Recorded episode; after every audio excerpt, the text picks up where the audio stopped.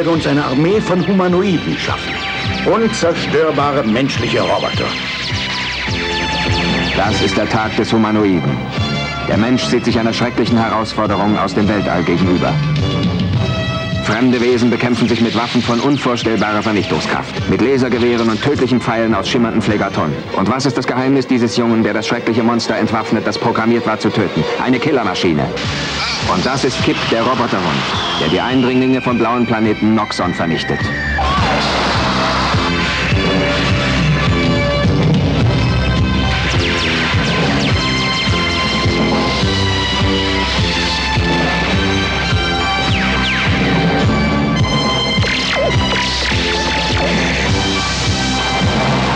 So nahe waren sie uns noch nie. Kampf um die fünfte Galaxis. Hallo und herzlich willkommen zu Episode 389 des Bados Kino Podcast. Mein Name ist Patrick und bei mir ist, ja, mein Held der fünften Galaxis, Daniel Gramsch. Hallo. Retro-Raketen aktivieren. Laser, Laser, Laser. Genau. Ah, Raketen sind auch gut. Genau. Und eig- eigentlich, eigentlich müsste man dann noch, äh, noch etwa fünfmal hintereinander Barbara Gibson sagen. Aber äh, ist, ist das eigentlich dann so wie, wie beim Candyman oder, oder Bloody Mary? Wenn man, wenn man Barbara Gibson fünfmal im, im, im Spiegel sagt, dann, dann erscheint äh, Richard Gere oder so? Ja, ja, ja. Äh, ich weiß auch nicht. Aber ähm, nee, aber ich habe ich hab auch im Übrigen gedacht, Retro, Retro-Rakete könnte übrigens ein toller Name sein für, äh, für einen Vinyl-Plattenladen oder sowas. Hm. Also wenn ich mal einen aufmachen sollte, dann nenne ich eine Retro-Rakete. Ich sehe da grandiose berufliche Perspektiven gerade für mich. und ich kaufe mich da gerne ein. Also ganz ohne Geld, aber ich, ich, ich stehe neben dir hinterm Tresen. Also ganz gerne. Ja, großartig. Oh ja, oh ja, lass uns, lass uns, lass uns Randall und, äh, und Dante Oh machen. Gott, nein. Das, war, das ist so 94. Das ist das Jahr 2021. Ja. Genau. Weiter. Beziehungsweise 1979, wenn wir über den ersten Film von heute gleich reden wollen. Ja, oh, was für ein Übergang. Und Ja. äh, es macht so verwirrender, dass Barbara Gibson gespielt wird von, von Corinne Clery, während die ebenfalls wunderbare Barbara Bach damals schon ein veritables Sexsymbol eben keine Barbara spielt, sondern Lady Agatha. Ja. Und so weiter und so fort. Das ist der erste Film, über den wir heute Abend sprechen. Äh, der Kampf um die fünfte Galaxis oder Kampf um die fünfte Galaxis von Aldo Lado äh, unter seinem Pseudonym George Lewis inszeniert äh, mit Assistant Director Enzo G. Castellari an seiner Seite, auch äh, sehr geschätzter äh, Mensch meinerseits. Und an zweiter Stelle sprechen wir über Nummer 5 lebt Short Circuit von John Badham aus dem Jahr 1986. So. Genau. Die, die, die Pflicht sei damit getan. Wir kommen zu guten Dingen, nämlich diesen beiden Filmbesprechungen. Mhm. Das, das klingt zögerlich, zweifelhaft, zweifelnd. Ja, ich überlege die ganze Zeit, ob ich sagen soll, das wird vermutlich einer unserer kürzesten Podcasts. Oh, wenn Ja, du das sagst, wird er besonders lang, glaube ich. Besonders Ah, das kann nicht sein, ja. Ich freue mich sehr darauf. Ich hatte selten so viel Spaß, also in letzter Okay. Zeit. sehen. Denn, Kampf um die fünfte Galaxis von Aldo Lado. Äh, Lumanoid oder wie der deutschsprachige Wikipedia-Eintrag will, Lumaniot. ich dachte, es wäre Absicht, aber nein. Ein, ein, ein, ein Tipperle. 25 Jahre nach dem Ende des letzten Krieges schreibt der UK 501 im All erstrebt der größenwahnsinnige Craven die Weltherrschaft. Er scheint aber alle Trümpfe in der Hand zu haben. Seine Helfershelfer gehorchen ihm bedingungslos, weil er ihre geheimsten Gedanken kontrolliert. Einer aber bricht aus der verbrecherischen Kette aus. Es beginnt ein gnadenloser Kampf, der für die Überlebenden der fünften Galaxis nur im totalen Krieg oder im ersehnten Frieden enden kann. Wer wird der Beherrscher des Kappa-Elements, der alles entscheidenden Waffe? Ah, interessant. Okay. Hört sich doch mal Ja, den Film an. Ich wollte gerade sagen, wollte, wollte, ich wollte gerade sagen, hat, haben wir den falschen Film geguckt? Oder was war das jetzt? Ich dachte, der Böse war Lord Gral. Aber na gut. Vielleicht hat äh, UK 501 den Film original geguckt, da heißen alle anders, aber Das kann natürlich sein, ja. äh, je ne sais pas oder ähm, ich weiß nicht, äh, wie der Italiener Ja. sagen würde. Ivan Rassimov spielt Lord Gral, äh, auch ganz wunderbar. Richard Keel spielt Golob und äh, ist damit der dritte in diesem Triumvirat von Menschen, auch bekannt aus James Bond-Filmen, nämlich Barbara Bach aus äh, Der Spion, der mich liebte, glaube ich. Corinne Clary sah mal zuletzt in Moonraker, bevor sie hier mitspielte, und Richard Keel eben auch in Moonraker und Der Spion, der mich liebte. auch der Spion, der mich liebte, ja. Ja, ja. Die hatten alle viel Zeit. Und Mhm. habe Ja, ich wen vergessen? Leonard Mann ist äh, der mir am wenigsten sagende Schauspielername, aber wird synchronisiert von Ulrich Mattes, was ich besonders schön finde, der natürlich Oh ja. heute eine, eine, eine, eine Koryphäe seines Fachs ist. Also Mhm. weltbekannter, zumindest deutschlandweit sehr bekannter Theaterschauspieler und Präsident der Deutschen Filmakademie. Aber jede Karriere muss man irgendwie anfangen und hier hat er eben Nick synchronisiert. Richtig, genau. Mhm. Ganz abgesehen davon, dass äh, das natürlich nat- noch hinzugefügt, wir haben die, oder ich zumindest habe die, die synchronisierte Fassung gesehen unter der Regie von Arne Elzholz, Mhm, den man auch drei oder viermal hört. Ich glaube immer für unterschiedliche Figuren, Mhm. äh, weil, naja, wenn er eh, eh gerade im, im Studio war, kann er auch mal irgendwie den Radar irgendwie ablesen als, als, als eine Figur oder als ein, und ein Söldner äh, irgendwie sagen, wo, wo sie lang gehen müssen oder wie auch immer. Ähm, äh, und ansonsten haben sie sich sehr viel Mühe, Mühe gegeben, so ein kleines bisschen zumindest äh, rein stimmlich äh, an, an Star Wars zu erinnern, äh, ne, wenn, wenn Lord Gral eben die gleiche, die gleiche Syn Synchronstimme hat wie Darth Vader, nämlich Hans äh, Petruo. Sag mal, hat dich der Film wirklich an Star Wars erinnert? Ich weiß nicht, wie du darauf kommst. Vor allem hat er mich an Star Crash erinnert. und ehrlich, und, und rein, also von den, von den, äh, von den Designs her, Mhm. ja, Star Crash auf jeden Fall auch, aber auch hier Yaw, was wir neulich mal hatten, Mhm. äh, und ähm, äh, äh, Master of the Universe. Mhm. Mhm. Also die, die, die, die, die, hier die Söldner inklusive, inklusive dem, dem, dem, dem, dem Lord Helmchen der fünften Galaxis äh, sahen eben alle so ein bisschen aus wie die, die Shock Trooper von Skeletor. Also von Ja, daher- ja. Der gedankliche Brückenschlag zu Jor oder ähm, wie hieß der denn? Ein Mann gegen die Zukunft? Oh Gott, der Jäger aus der Zukunft? Einer gegen das Imperium, Entschuldigung. Ja, genau. Kommt ja nicht von ungefähr, denn Antonio Margheriti, der Regisseur von Jor, ist hier für die Miniatureffekte zuständig. Also ist ja auch ein äh, bekannter Effektspezialist im italienischen Kino dieser Zeit und hat die eben auch mitgewirkt. Wo man eben, man muss eben gr grundsätzlich sagen, hinter den Kulissen tummelt sich hier so viel ähm, Prominenz. Also Alolado ist ja auch da durchaus Meister seines Fachs, aber eben an seiner Seite En- Enzo Castellari, vertont musikalisch wurde das Ganze hier von Ennio Morricone, auch wenn man es Ja. qualitativ nicht unbedingt hört. Nee, leider würde ich Äh, sagen. Antonio ja. Margheriti hat, wie gesagt, hier für die Spezialeffekte gesorgt. Das ist schon alles sehr ähm, kompetent und an der Kamera eben Silvano Ippoliti, auch ein äh, sehr bekannter Zeitgenosse des Kinos dieser Zeit eben. Also ein sehr bekannter Zeitgenosse des Kinos dieser Zeit. Ja, ich, ich habe hab mich auch sehr, sehr über diese Formulierung gefreut und dachte so bei mir, das hätte auch direkt aus dem Skript von diesem Film äh, stammen können. Ich soll doch Arthur Kennedy erwähnen als Dr. Kraspin. Und vielleicht bringen wir jetzt so ein bisschen mehr Struktur in unser Filmgespräch. Wie hat's dir denn gefallen? Schlecht. Ja. Also ich, ja, ich war, ich war, ich war wirklich nicht begeistert. Ähm, also, oder anders gesagt, es gab Dinge, die haben mich begeistert und äh, die gerade von dir erwähnten Miniaturen gehören zum Beispiel dazu. Ich fand den, ich fand diese Tricktechnik gar nicht so blöd. Also ich hatte, hatte so ein bisschen, äh, sagen wir mal, Flash Gordon Niveau und da meine ich, die waren die Serials aus den 30ern mit. Ähm, äh, und äh, aber, aber ein paar von den Designs waren, waren nett alle nicht sehr originell, war natürlich ganz, ganz übelst äh, am, am, an, an Star Wars beziehungsweise dem, dem, äh, dem, dem angesagten, äh, gerade ja natürlich französischen ähm, Comic äh, Science Fiction jener Tage äh, vor- vorbeigeklaut, aber gut vorbeigeklaut. Es funktionierte alles relativ, relativ gut und, und fand ich alles gar nicht so schlecht. Also ich mochte, ich mochte das ganze, den ganzen Look von Golob, also Richard Keel, wenn er, wenn er, wenn er ein guter ist Ja, zum Beispiel sehr, sehr, sehr, sehr gern. Ich habe mich sehr geärgert, dass sie das, dass sie, dass sie diesen, diesen Schritt dann übernehmen, über den, äh, tun, über den wir sicherlich noch reden werden. Ähm, und ähm, wird auch andere, andere Dinge fand ich, ich fand die alle nicht halb schlecht, muss ich ganz ehrlich sagen. Das Ding sah, sah jetzt nicht wirklich blöd aus. Kein, kein, kein bisschen. Ich habe mich, ich habe mich sehr über die wirklich, also ich sagen, über diese, diese, die, die, die dünne Handlung habe ich mich geärgert. So nach 40 Minuten dachte ich so bei mir, wow, ich finde das schon, ich finde das schon echt erstaunlich, dass man einen Film völlig ohne Story machen kann. Äh, fand ich, fand ich doof. ähm, ich, äh, äh, ich, ja, die Dialoge waren, waren, die waren eben nicht mal lustig, sondern sie Mhm. waren vor allem größtenteils langweilig und auch langweilig vorgetragen. Mhm. Und äh, aber da, da scheint eben auch überall das Salz in der Suppe gar nicht zu liegen, ähm, sondern eben in den Sachen, die sie halt wirklich bringen wollen. Das ist was halt auch Leute ins, Publikum äh, führt, äh, welche Action-Szenen und, und, und Weltraumexplosionen und sowas. Und das waren halt alles Dinge, bei denen ich dachte, ach, wisst ihr, das ist eigentlich gar nicht, gar nicht schlecht. Ich wünschte, ich hätte es in einem guten Film gesehen. Ja. Ähm, ja, das ist so meine, meine, meine Spontaneinschätzung dazu. Ich fand den Film toll. Das ist gut. Ich habe ich hab so einen Spaß gehabt. Ich habe wirklich überlegt, ähm, mit mir gerungen und das ist nur aufgrund Mangel an Zeit daran gesch äh, wirklich gescheitert, dass ich jetzt kein zweites Mal geguckt habe, weil ich, hab, ich hatte durchaus Lust, den einfach nochmal zu sehen, nachdem er zu Ende war, weil er mir so äh, immens viel gute Laune bereitet hat. Mir hat fast schön. alles an dem Film gefallen und ich fand ihn tatsächlich in den ersten 15, 20 Minuten so stark, dass ich dachte, der kann doch jetzt eigentlich nur scheitern auf den hinteren Metern.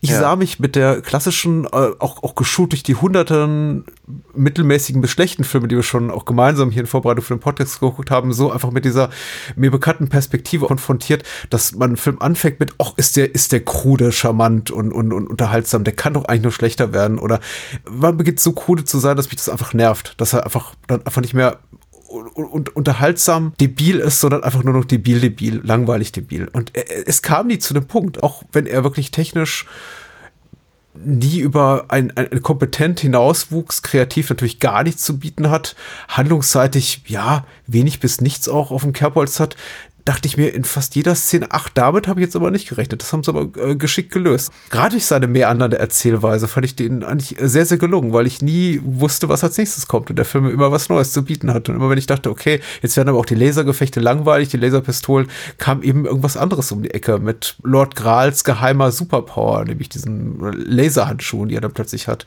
Oder der Tatsache, dass äh, Lady Agatha diesen komplett überraschenden, aber wie ich finde, sehr, sehr nett getricksten Tod stirbt. Oder oder der hier, äh, kleine Sidekick, äh, Kip, der Roboter, Robodog hier von oh, einfach anstrengend, ja. Dinge macht, die dann auch R2D2 in den Star Wars Prequels macht. Also ja. es war eine Menge drin, was mir einfach gefallen hat, Neil. Also ich habe mich schön. sehr, sehr gut unterhalten gefühlt.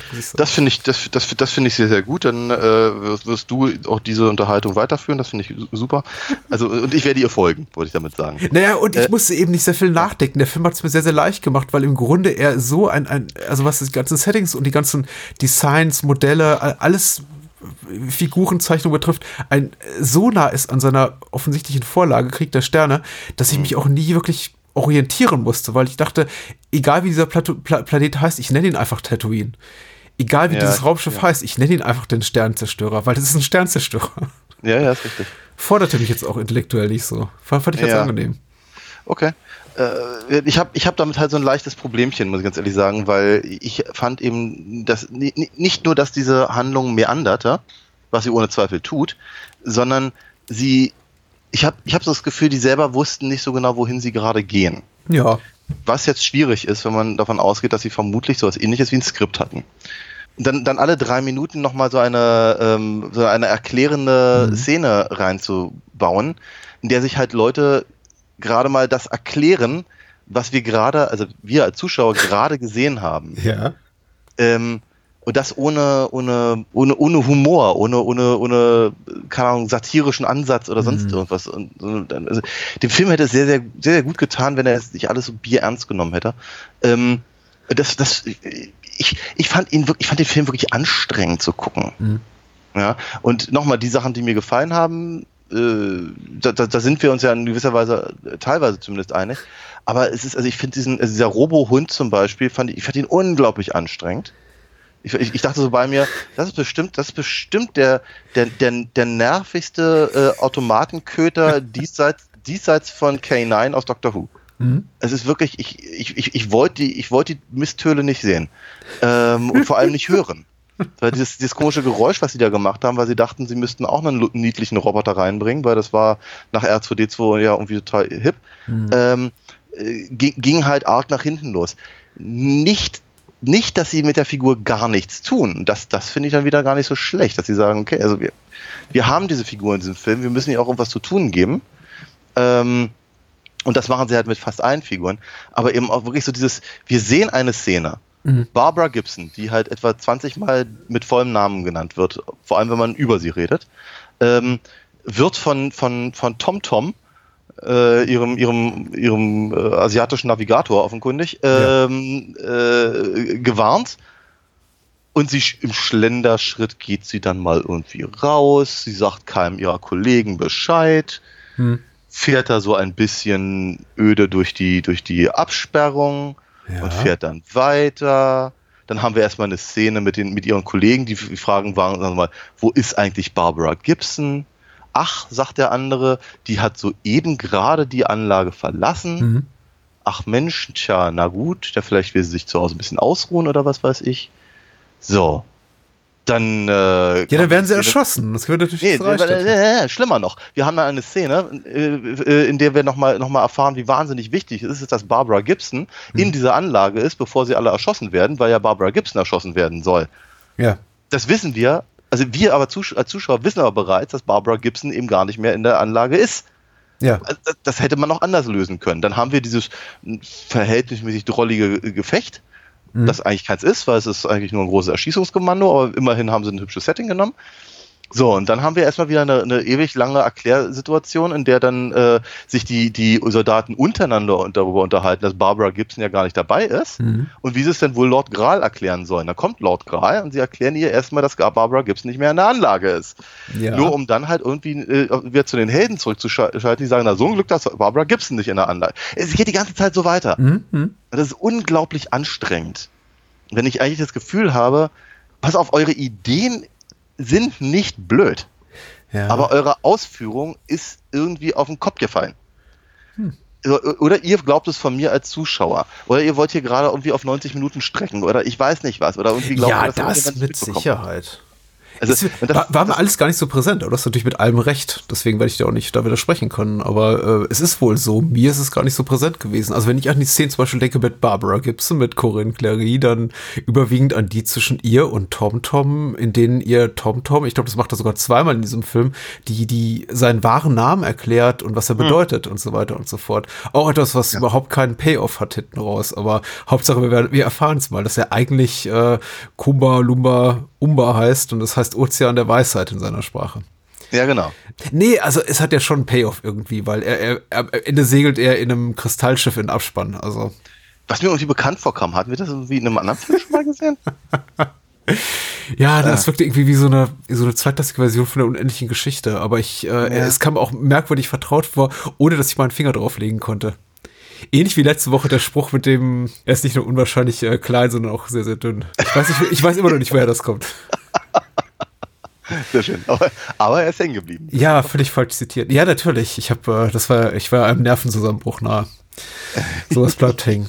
Du, hast mit allen genannten Punkten recht, die sind schon da. Mir war die gar nicht so aufgefallen, weil ich die Schauwerte kontinuierlich so interessant fand, dass ich über diese wirklich, über diese wirklich banalen Dialoge komplett hinwegsehen konnte. Aber das ist natürlich komplett recht. Der Film ist sehr, sehr didaktisch, sehr, sehr expositorisch in seinen Dialogen. Alles wird reiteriert, noch und nöcher bis zum geht nicht mehr, damit man auch ja nicht äh, verpasst, wer gegen wen hier kämpft. Ähm, gut, der Film lässt relativ wenige Ambivalenzen, ähm, ist erzählerisch sehr tölpelhaft, aber äh, ich fand den einfach interessant, als wirklich ambitionierter Versuch, möglichst eins zu eins zu emulieren, zumindest auf einer visuellen Ebene, das, was die Star Wars-Filme bieten. Natürlich nicht mit dem äh, Special Effects-seitigen Know-how, ganz offensichtlich. Also wenn hier die Kamera reinzoomt in dieses Gefängnisschiff oder den Sternzerstörer, dann ist natürlich das jetzt nicht in Form eines unsichtbaren Schnitts oder mit irgendwelchen Motion-Control-Kameras, die irgendwie das Ganze irgendwie quasi fließend machen, diesen Übergang von Modellbau zu ähm, echtem Set, sondern es sieht absolut furchtbar aus. Aber ich dachte, ja, sie haben es versucht, sie haben es versucht. Auf jeden Fall. Und dafür, dafür, dafür würde ich ihn, dafür würde ich ihn niemals einen Strick drehen. Überhaupt nicht, weil ich finde das, ich finde das, ähm, ich finde das, äh, ich finde das sympathisch. Mhm.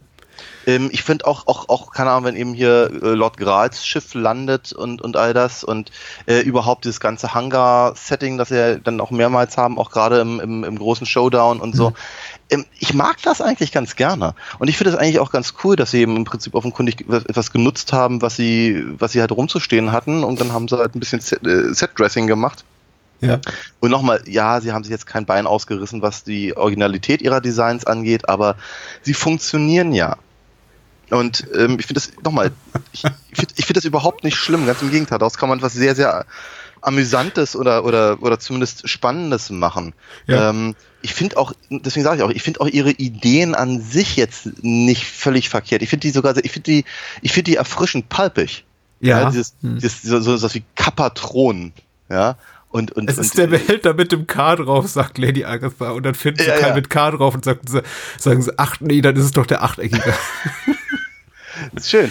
Ähm, auch, auch hier Lady äh, Agatha, Ag Agatha, Mhm. wie auch immer, Problem mit dem Älterwerden und so. Das sind alles, alles interessante Dinge, die, die erinnern mich halt sehr, sehr an sowas wie Buck Rogers und, und, mhm. und, und, und Flash Gordon und, und sowas. Und ich, ich mag, ich mag diese ganzen Geschichten sehr gerne. Ich finde, äh, bestimmte Sachen sind halt leider nur so ein bisschen angedeutet, wie irgendwie der große Bruder von Lord Graal, der auch immer nur großer Bruder genannt wird. Ja. Ähm, und so, und das, das eigentlich, das, auch, auch die Idee, dass halt Dr. Crespin eigentlich mehr oder weniger so der Hauptbösewicht ist, so, so quasi der Tarkin Mhm. Der, der, der, der Tarkin zu, äh, zu Grals Vader. Mhm. Alles, alles keine wirklich bescheuerten Ideen, die ich, die, die, die mir grundsätzlich durchaus Spaß machen könnten wenn der Film eben nicht relativ behäbig wäre über viele Strecken. Ja. Auch gerade was eben zum Beispiel die Kameraführung angeht, wenn dann eben, was ich Nick eben mit seinem, mit, mit ist es nicht sogar der große Bruder, also auf jeden mhm. Fall mit irgendeinem äh, Hörgestellten irgendwie redet und die Kamera halt hält halt die ganze Zeit drauf. Und wir sehen nicht ein einziges Mal irgendwie einen Schnitt, Gegenschnitt oder äh, die bewegen sich auch nicht im Raum. Ja. Sondern die sind einfach nur da. Und deswegen, auch da kam mir dann wieder diese, diese Erinnerung an, an 60er Jahre oder frühe 70er Jahre ähm, äh, Doctor Who-Episoden, die auch immer sowas was mhm. äh, sehr, sehr, sehr Schleppendes äh, hatten in ihrer Erzählstruktur, während die Ideen ganz, ganz toll waren. Mhm.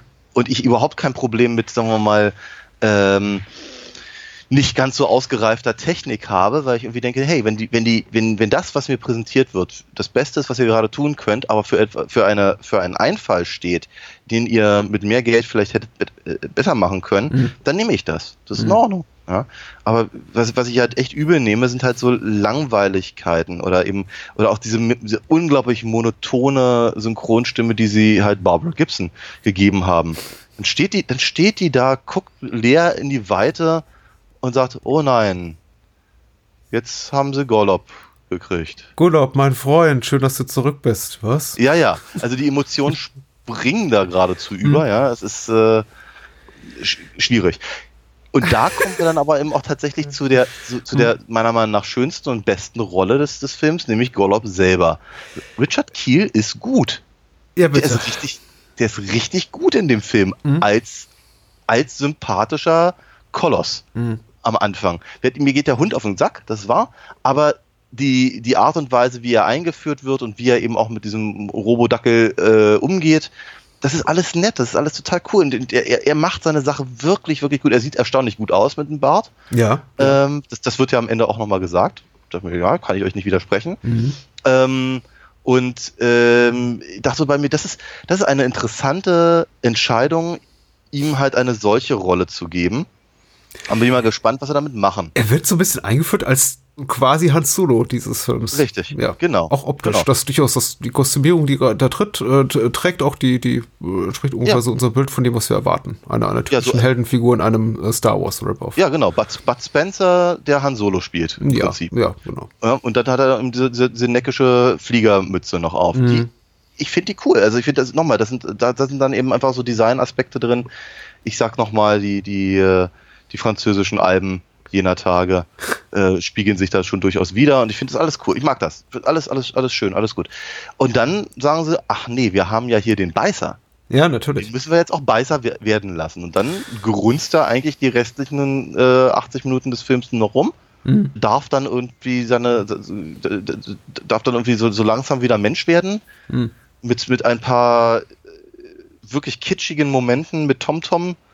Mhm die mir auch allesamt nicht so richtig gefallen haben.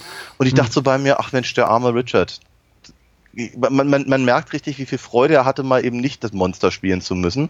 Und jetzt muss er es wieder tun. Ich, ja. er, tat mir, er tat mir irgendwie so ein bisschen leid. Aber er macht, macht seine Sache gut. Also er passt, äh, er kann das, er macht das und dann äh, passt er eben auch in den Film, äh, auch in der anderen Rolle. Aber ich habe mich doch ein bisschen gefreut, dass sie am Ende dann äh, entschieden haben, ihn nochmal wieder zurückzukommen in der, in der etwas interessanteren Variante. Äh, ja, auch da kann ich dir nicht wirklich widersprechen. Wobei ich auch nicht weiß, ob sein Schicksal, also das Schicksal von Richard Keel äh, irgendwie besser oder schlechter ist als das von, von einem Peter Mayhew oder von einem David Prowse, die eigentlich mhm. auch im, im Rahmen der Star Wars-Filme immer nur kostümierte Schurken großgewachsene Schurken gespielt haben. Oder Ba- äh, Good Guys, also in Form Ja, von. Chewbacca.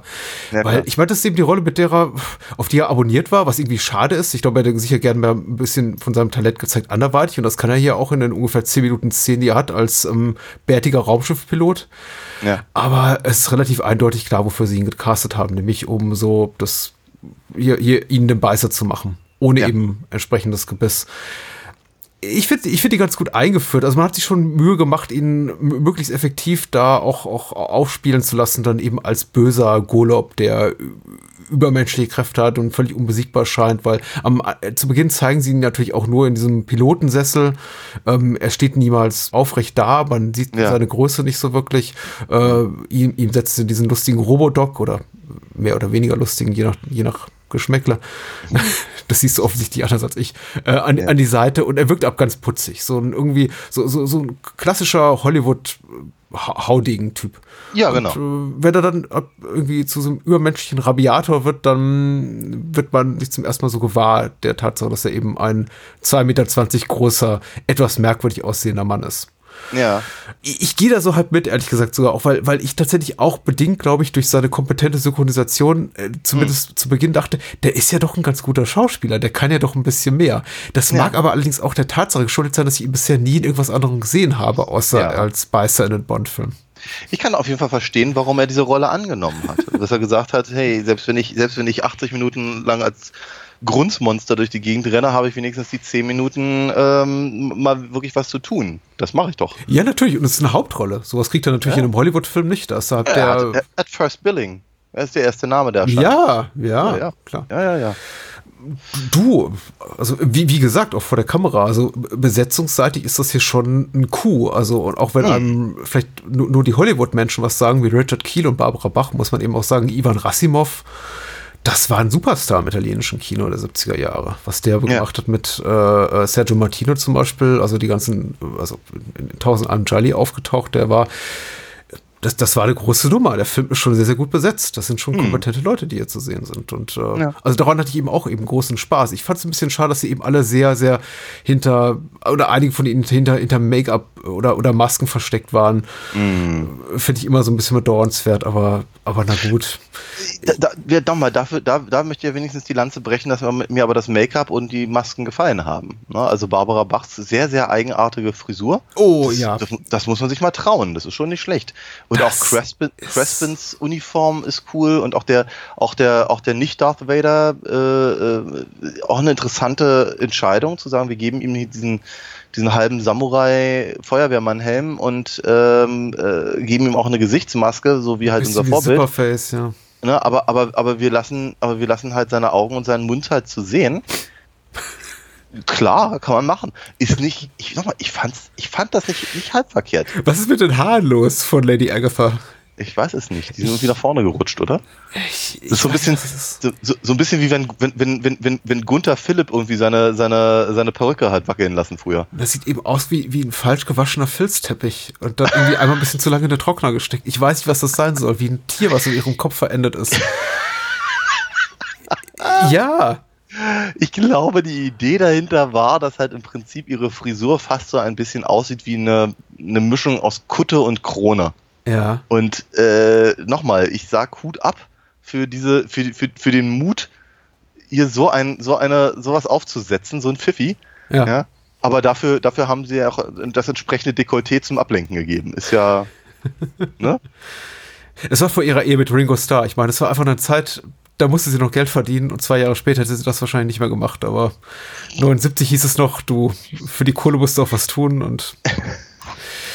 Ich, ich, ich verstehe das. Nein, ich meine ganz ehrlich, ich, ich witzle jetzt drüber, aber ich glaube, zwei Jahre später hat ihr Mann gesagt, du Baby, weißt du, puh, Jesus, allein irgendwie mit der Kohle aus dem weißen Album, das ist, äh, finanziert uns bis zur Rente. Mach sowas nicht. Aber äh, wie gesagt, 79 w- war eine andere Zeit. Und ich meine, sie ist eine attraktive Frau. Und der Film schafft es eben wirklich, sie komplett mit ihrer Kostümierung zugrunde zu richten. Das ist auch für mich teilweise ein bisschen schwer begreiflich, aber hat für mich auch durchaus dann letztendlich zum Amüsement beigetragen. Dieses, was du schon so beschreibst, diese, diese meandernde Handlung, diese ausufernden Dialoge, dieses Expositorische, was der Film an sich hat, immer und immer wieder zu rekapitulieren, was ist gerade passiert, was wird als Ja. nächstes geschehen, geschehen, was was will ich eigentlich? Also nicht einfach mal irgendwie eine Szene visuell atmen zu lassen, sondern alles irgendwie zu Tode zu erklären. Das ist ähm, schwierig, aber es ist eben mit so einer, na, mit so einer Stoik, mit so einer Ernsthaftigkeit, mit so einer Gradlinigkeit dargeboten ja. und formuliert und dazu tragen eben auch die, trägt eben auch die Monotonie der Synchronisation bei. Das ist, ich es eben sehr, sehr amüsant tatsächlich fand. Das ist vielleicht auch jetzt ein vergiftetes Kompliment, weil ich, hm. ich, ich wünsche, ich könnte dem, zu dem, über den Film einfach sagen, ich fand ihn authentisch gut kompetent gemacht und irgendwie richtig treibend, spannend, unterhaltsam, super gespielt. Aber nee, natürlich, ich, ich habe den schon mit einem Augenzwinkern geguckt. Aber mit dem mhm. ist er eben sehr gut genießbar. Und dann sind eben so bierernst vorgetragene Dialoge wie, also beispielhaft. Die ganze Dynamik zwischen den Bad Guys fand ich super, weil es für mich im Grunde eine ehrlichere Variante ist von dem, was wir in Star Wars sehen, wo die alle so tun, als würden die gut kollaborieren, aber sich eigentlich auf den Tod nicht ausstehen können. Während ja. hier machen sie überhaupt keinen Hehl daraus, sondern sagen sich geradewegs ins Gesicht, dass sie alle sich nicht mögen. Und selbst mhm. Lady Agatha und Lord Graal, die zumindest nominell, das suggeriert ja irgendwie die Namensgebung, ein Paar sind, nehme ich mal an, weil Lord und mhm. Lady, ne? Aber ja. nur miteinander rumkeifen, eigentlich so tun, als würden sie sich am liebsten gar nicht kennen, äh, zacken sich sich die ganze Zeit an. Oder ähm, wenn äh, Dr. Craspin sagt äh, in Richtung Agatha, sind Sie zufrieden, Lady? Sagt Agatha, Sie wissen doch, ich bin nie zufrieden. Ich dachte, das ja. ist cool. Das ist, das, das möchte ich einmal sowas Ehrliches hören in einem Star Wars-Film. Nein, möchte ich nicht natürlich, weil die, die ganze naja, Dramatik flöten ginge, wie sie, wie sie es hier auch tut. Aber ich dachte, ja, so reden Leute im wirklichen Leben vielleicht. Also, die so gepolt ja, sind. Ja, vielleicht. Cholerische Schurkenfiguren möglich, aber wie sie auf jeden Fall definitiv nicht reden, ist eben so expositorisch, nämlich also wenn, wenn, wenn, wenn, sie, wenn sie dann über Golob zum Beispiel reden, bevor, mhm. er, bevor sie ihn überhaupt wirklich getroffen haben. Und der eine meint halt sowas in der Richtung wie, ich krieg's nicht mehr ganz genau hin, aber sowas wie, ich hörte, er ist ein großer, aber sanftmütiger Mann. Ja. Ja. Ich denke mir, ich als Zuschauer habe das bereits erleben dürfen, mhm. weil er die, weil die ersten zehn Minuten des Films bestimmt. Mhm. Warum warum muss mir der Film jetzt sagen, dass die, Figu dass, dass, die, dass die Figuren das auch wissen? Hm, okay. Und woher wissen sie das? Das ist so. Naja, also der, der Film hat so, so ein paar Ungereimtheiten oder Holprigkeiten, ähm, äh, über die ich eben auch durchaus stolper und bei denen ich irgendwie denke, auch ohne die würde es mir, glaube ich, besser gefallen. Ja. Und ich finde ihn, ich fand ihn halt dahingehend, also weil mir halt solche Sachen halt aufgefallen sind, eben auch über weite Strecken recht nervig. Aber der hatte so viel Action zu bieten. Hast du keinen Spaß dort einfach an den tollen Sets? Doch, aber das, äh, ich, aber das, das sind alles die Dinge, die ich bereits gesagt habe. Aber das, das ähm, äh, kann eben nicht darüber hinwegtäuschen, dass eben so viele Sachen dazwischen sind. Also, hättest du den Film irgendwie auf eine halbe Stunde runtergeschnitten, dann würde es vielleicht funktionieren. Ja. Als Dreiviertelstunde. Aber so äh, Wer sind diese mystischen Figuren, mit denen sich TomTom da anfreundet? Diese Unbekannten, mit denen er dann später auf dem, auf diesem ja. Tinef-Schiff da in den, in der Sonnenuntergang ja. segelt da. Ja, ich, ich, ich, ich glaube, die haben, Schiff. Ich, ich, Swarovski. Äh, ich, ich, ich, vermute mal, die haben sie irgendwie vom Mummenschanz irgendwie äh, eingekauft ja. oder so. Ich waren die gerade in der Stadt.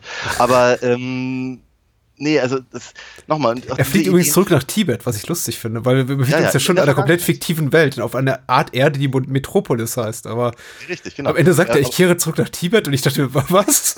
In die Vergangenheit. Ja. Viele, viele Jahrhunderte bevor das hier so passiert. Ja.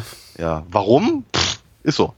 Aber nochmal, ich, da, da, sind, da sind halt viele schöne Ideen drin, aber dieser kläffende Robodog und, und, und der gar nicht besonders gute Soundtrack von, ähm, von Morricone hm. und die, die, die Geräuschkulisse, also ob das jetzt die Laserpistolen sind oder die, die einfach nur die Knöpfe am, am, am Computer oder hm. sowas, die haben alle eine, die haben echt dafür, dazu geführt, dass meine Zähne wackelten. Weil ja. ich einfach fand diese Geräusche einfach wirklich anstrengend bis widerlich.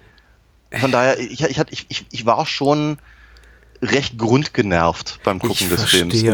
Darüber hinaus gebe ich mir sehr viel Mühe, Dinge zu sagen, bei denen ich zumindest verstehe oder einsehe, dass sie, dass sie, dass sie äh, eine Berechtigung haben oder durchaus in vielerlei Hinsicht sogar gelungen sind. Ich merke das gerade ganz stark, das fällt mir auf. Ich weiß es auch sehr zu schätzen. Ich bin dir dankbar dafür.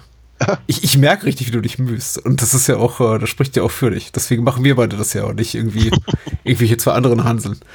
Ich verstehe, ich sehe auch all die Defizite. Ich sehe auch, dass der Film dann am schwächsten ist, wenn er am deutlichsten versucht, einfach Krieg der Sterne, den ersten damals Teil, das war der einzige, der 1979 erschienen war, bis dato versucht zu emulieren oder eins zu eins zu kopieren und dann einfach Kameraeinstellungen eins zu eins übernimmt oder irgendwie Sets und äh, Ge Gefährte wie diesen Landspeeder da eins zu eins nachbaut. Wobei, ich meine, die Nachbauten alle gar nicht schlecht sind, aber es ist eben alles das, was wir schon gesehen haben und deswegen fundamental, also einfach konzeptionell uninteressanter per se. Einfach weil es ja. etwas ist, was nicht neu ist. Es sieht eben einfach der ganze Beginn des Films aus wie die Tatooine-Szene im ersten äh, Star Wars-Film. Und äh, ja. dann können sie das eben auch anders benennen, die Wüstenlandschaft dort, aber es macht ja, keinen Unterschied. oder so? Ja. Who cares, ganz ehrlich. Also es ja. ist, es, es macht keinen Unterschied. Und immer dann, wenn der Film zu was eigenem findet, finde ich ihn eigentlich Noxon. ganz schön. Ja, richtig.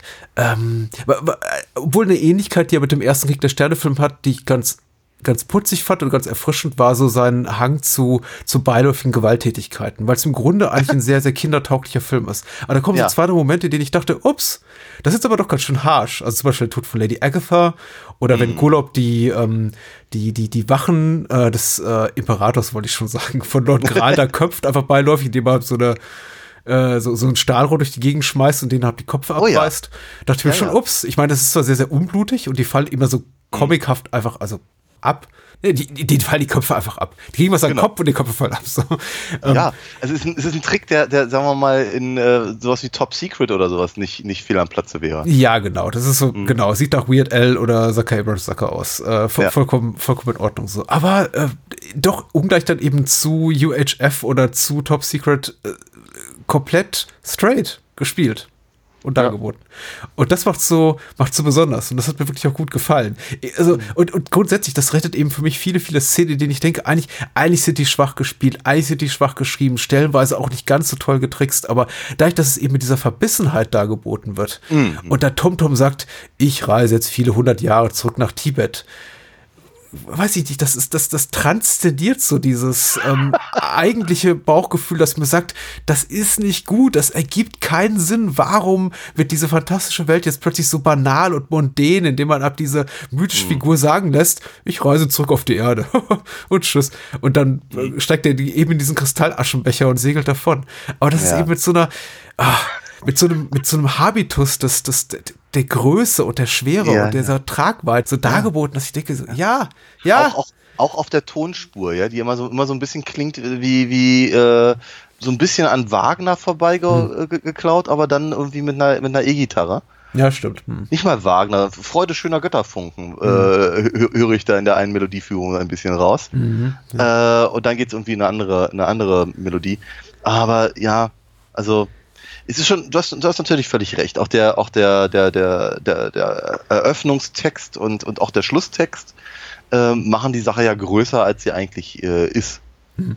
Und bei, bei, du ganz ehrlich, bei manchen, also gerade in dieser deutschen Synchro, habe ich mich ab und an mal gefragt, inwieweit ist das denn eben dem, dem Wunsch geschuldet, wirklich sehr, sehr genau an dem, am, am italienischen Text zu bleiben und mhm. damit halt unter Umständen kulturelle Unterschiede heraus zu arbeiten. Mhm. Also ganz, worauf ich hinaus will, ist, ich, ich habe mich sehr gewundert über diese, über diese ein, diesen Einsatz, den ich glaube Nick sagt, äh, äh, der für mich komplett aus dem, aus dem blauen Dunst kommt, äh, zu, seinen, zu seinen Soldaten da irgendwie meint, gemäß, äh, äh, nach dem neuen Gesetz müssen wir jetzt schießen. Ja. Ich denke mir, was für ein neues Gesetz? War, war, war, wer, wer, wer, wer redet denn so? Wer sagt denn, wer sagt, also was, was, was, was was mhm. sollte dieser Satz genau so, wie er vorgetragen wird? Mhm. Ganz, ganz seltsame Nummer. Ja, es erinnert mich so an, an, an Schularbeiten früher im, im Lateinunterricht, wenn mhm. es darum ging, alte römische Texte zu übersetzen und ich die ja. dann einfach übersetzte, auch wenn sie nicht zwangsläufig irgendeinen Sinn ergaben. Aber ich dachte, ja, so haben die Römer eben gesprochen. Ja. So hört sich auch die Synchronisation an. Also nach einer sehr hohen Werktreue, möchte ich behaupten. Mhm. Ich weiß nicht, ob Arne Elsässer wusste in jedem Fall, was er tut. Das finde ich, halt auch komisch, ne? weil Anna Elsholz ja durchaus äh, relativ viel Synchronarbeiten äh, gemacht hat, eben nicht nur selber vor dem Mikro, sondern eben auch dahinter. Äh, und die Figur von Nick ist aber auch schlecht konzipiert, muss man eben sagen, weil sie tatsächlich äh, an, an, der Seite im Schatten von Golob im wahrsten Sinne des Wortes in diesem Fall wirklich verblasst. Ja, sie ist halt wirklich schwach geschrieben. Der Darsteller Leonard Mann ist nicht der charismatischste und äh, es wird ihm ja nicht mal, glaube ich, sowas wie eine, eine Liebesgeschichte zwischen ihm und irgendwie Barbara Gibson angedichtet. Es gibt so, ja, also Ennio Morricone darf ein, am, Ende, Mal so ein bisschen. am Ende umarmen sie sich. Ja, so romantisch ausspielen, genau. Es gibt eine herzliche Umarmung, aber das ist alles sehr, sehr geschwisterlich, ja. was dort stattfindet. Wobei, ich meine, vielleicht, vielleicht wusste ja hier äh, Aldo Lado schon mehr über äh, die Star Wars Sequels als, als äh, George Lucas, aber. Hm. Äh, die, die Laserhände fand ich tatsächlich ganz, ganz, ganz nett. Ja. Ähm, ich fand's komisch, dass man ausgerechnet Nick eben gegen diese, gegen, gegen Gral mit seinen Laserhänden antreten mhm. äh, sollte. Weil interessanterweise, auf mich wirkte er nicht wie der Luke Skywalker in dieser Konstellation, wenn Golob der, der, der Han Solo ist. Auf mich hatte er mehr so ein, er wirkte auf mich mehr so wie, wie Apollo ja. aus Kampfstein Galactica. Ja, richtig. Also mhm. in der alten Version logischerweise. Mhm. Ähm, und äh, ihm da praktisch den, den, den großen Endkampf mit dem Oberbaddy äh, zu, zu, zu geben, fand ich auf dem Papier sicherlich äh, verständlich, mhm. aber in der Umsetzung, gerade mit diesen Schauspielern, komisch irgendwie. aber, aber ich fand die Laserhände auch äh, sympathisch. Und ich fand auch ganz interessant, was sie damit gemacht haben. Also auch gerade, wenn er dann irgendwie in diesen, diese Röhre da irgendwie halbiert und sowas. Ist also, mhm. da sind nicht uninteressante Ideen. Es ist nicht uninteressant. Ich möchte, möchte auch nur sagen, ich finde es ein bisschen bedauerlich, äh, wie wenig sie, um mal auch was Kritisches zu sagen, wie wenig sie aus den Toten von Lady Agatha und Dr. Crespin gemacht haben, die beide eher beiläufig sterben. Äh, ja. wenn, wenn, auch um, ähm, ganz nett getrickst in jedem Fall. Und ich musste auch an, an Bond-Filme denken, als ich diese Kapatron-Extraktionsmaschine oder wie auch immer das heißt, diese Art eiserne Jungfrau da saß, mhm. sah. Ich glaube, da hätte man ein bisschen mehr draus machen können. Also die hätte man zumindest noch für einen richtig ekelhaften Tod einsetzen können. Also da hätte ich ja. irgendwie einen Bad Guy, rein, Bad Guy reingeschubst an irgendeiner Stelle.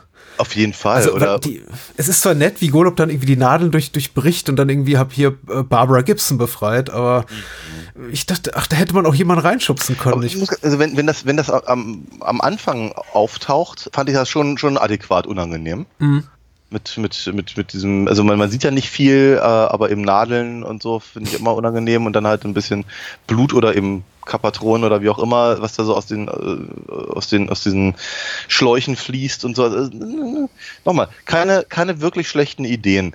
Ähm, auch ansonsten, der Film ist während er im äh, furchtbar, furchtbar das, das, das bereits Bekannte wiederholt und wiederholt und wiederholt, ist er zum Beispiel, was so Foreshadowing angeht, gar nicht mal so doof. Ne, der, der, gerade wenn man, wenn man sich fragt, wo ist jetzt eigentlich der Robohund, dann kommt er nachher wieder und hat ihm auch wirklich was zu tun. Das ist, das ist doch, das ist nicht, das ist nicht halb blöd. Und äh, oder oder ich dachte zum Beispiel so bei mir auch, was ist denn ja eigentlich hier mit dem, äh, also warum muss jetzt eigentlich der äh, der Fahrstuhl mit Lord Gral was im Übrigen, glaube ich, auch von der Idee her spannender ist als in der Umsetzung. Nämlich also, ne, wenn er da, wenn er da stoisch steht und um ihn herum bricht die ganze Basis zusammen und er fährt mit dem Fahrstuhl hoch. Das, äh, ich verstehe, was sie meinen und das ist cool, aber so wie es halt umgesetzt ist, ist halt ja nicht ganz, nicht ganz so spannungsgeladen, glaube mhm. ich. Und dann bleibt der Fahrstuhl stecken. Und Lord Gral muss dann irgendwie irgendwelche Kisten nach oben steigen. Und ich dachte, das ist, das ist jetzt irgendwie komisch, das ist seltsam. Warum hatten, hat, hat ihre, ihre, ihre Hebebühne nicht mehr funktioniert oder was, was war das für ein, eine komische Idee? Es, eben, es nimmt eben auch so viel Luft aus dem, aus dem, aus dem Oberbösewicht. Aber dass das eben dann der Grund ist, warum Nick eben da, da eben auch ins oberste Stockwerk äh, klettern kann, dachte ja. ich, okay, das ist, da hat sich eben wirklich einer Gedanken gemacht. Ob die richtigen waren, weiß ich nicht aber es passt schon zusammen. Der Film ist nicht inkompetent. Es war im Schnitt ein bisschen, äh, im, im, im Schnitt ein bisschen merkwürdig, war mein Gefühl. Ich habe die Szene tatsächlich auch zurückgespult hm. und nochmal eine Minute früher angesetzt, um nachzuvollziehen, was genau da passiert, weil meine Wahrnehmung war auch, der fährt jetzt gerade mit einem Aufzug hoch. Ja. Und dann klappt eine Kiste dazwischen und dann ja. befindet er sich aber nicht mehr in einem Aufzug. Ja. Sondern dann war es einfach nur eine, so eine pneumatische Tür, die sich senkt. Aber mhm. ich habe es vielleicht auch einfach nicht richtig begriffen. Der, der Schlusskampf war auf jeden Fall so ein bisschen unter seiner Würde. Also nicht unter der von Nick, sondern unter der von Lord Graal und seines Darstellers Ivan Rassimov fand ich auch ja. ein bisschen einfach klein und doof. Und weil man eben, ich weiß nicht, zu dem Zeitpunkt eben Golob schon wieder transmutiert war, zurück zu seiner guten Persona. Und ich dachte, ja, also wenn man schon Richard Keel hat hier als Headliner, dann soll ja. man ihm doch auch den letzten Kampf geben, weil Nick ist eben auch eine wirklich, also abseits. Er, er ist ge wirklich geadelt wahrscheinlich mit der besten Synchronstimme hier, aber Abgesehen na, davon. Ja. Na, immer, immerhin darf, darf äh, Richard Keel halt eben äh, die gesamte die gesamte Anlage zerstören und, äh, und, und am Ende dann mit dem Kapatron unterm Arm halt noch in, in, ins, in, in, in Teich springen. Sehr schön, ja. Also auch das. Nochmal, ich ver Es ist gut, Daniel. Rein, rein plottechnisch verstehe ich, was sie da tun, aber dann, dann haben wir unsere Helden. Und die, die, die rennen dann los und sagen, ach, nee, hey, hm. da fehlt doch einer. Ja, aber dem können wir jetzt auch nicht helfen. Lass uns weiterrennen. Hm. Dann gibt's diese sehr, sehr hübschen Explosionen, die sie da gemacht haben von diesen, von diesen, ich weiß nicht, Tatooine Wasserevaporatoren oder so. Ja. Ja, naja, und dann, dann, dann, dann, dann kommt eben äh, Gollop nochmal raus, darf, darf eben, sagen wir mal, äh, das, den, den, den Tagschluss end, endlich retten und dann stehen sie alle, alle träumerisch am, am, am, am, am Gestade dieses, dieses, dieses Tümpels und sagen, na Mensch, guck mal, jetzt sieht er, jetzt sieht er wieder lieb aus. Und er hat einen Bart. Der steht ihm besser. Ja, Denken wir, ihr seid Arschlöcher. Könntet ihr mal vielleicht euren Freund retten? Das ist ja unmöglich.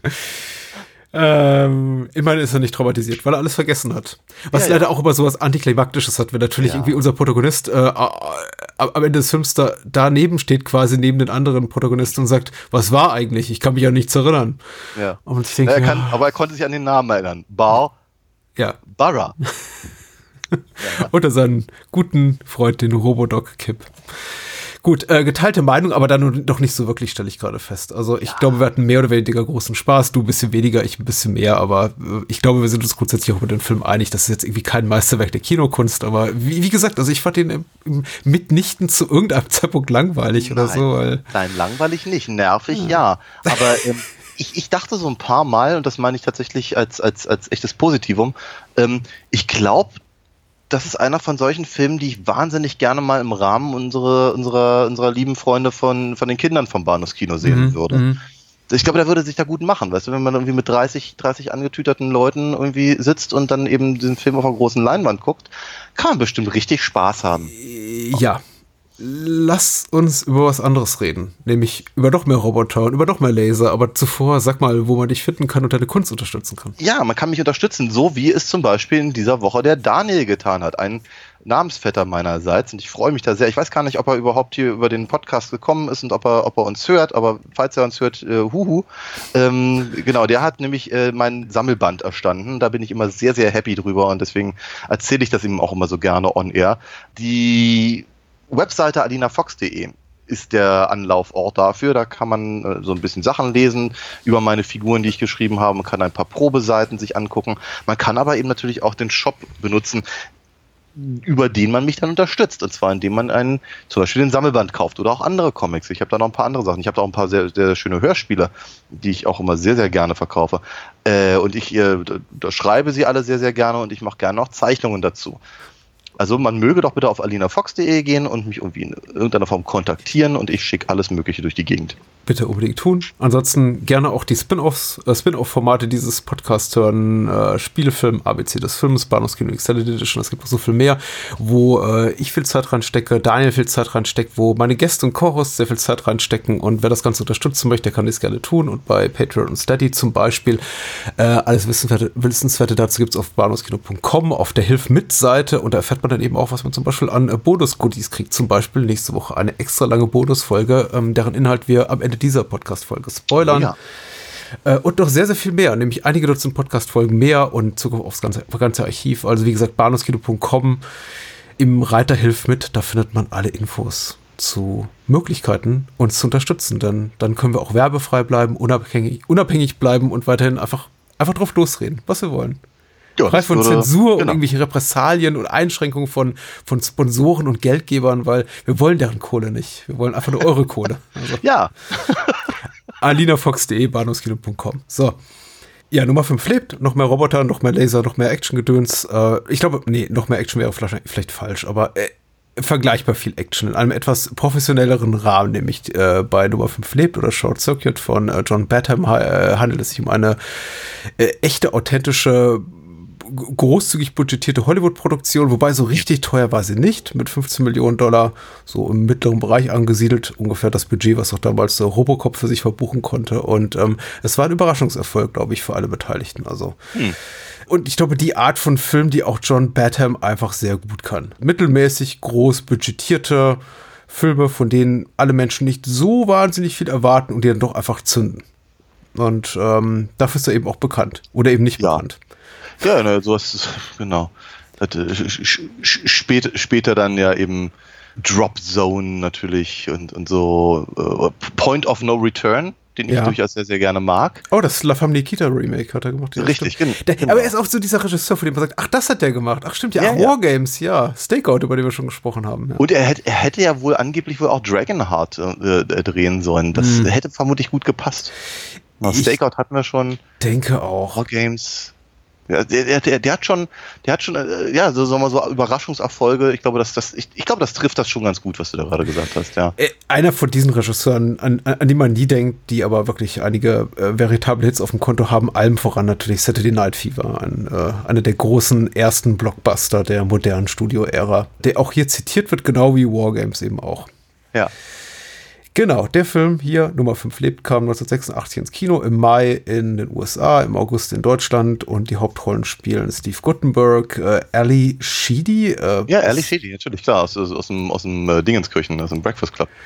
Äh, Fisher Stevens und äh, G.W. Bailey, der auch den Gegenspieler, glaube ich, von Steve Guttenberg in äh, dem Police ja. Academy Film spielt. Ah, absolut, absolut. Ja.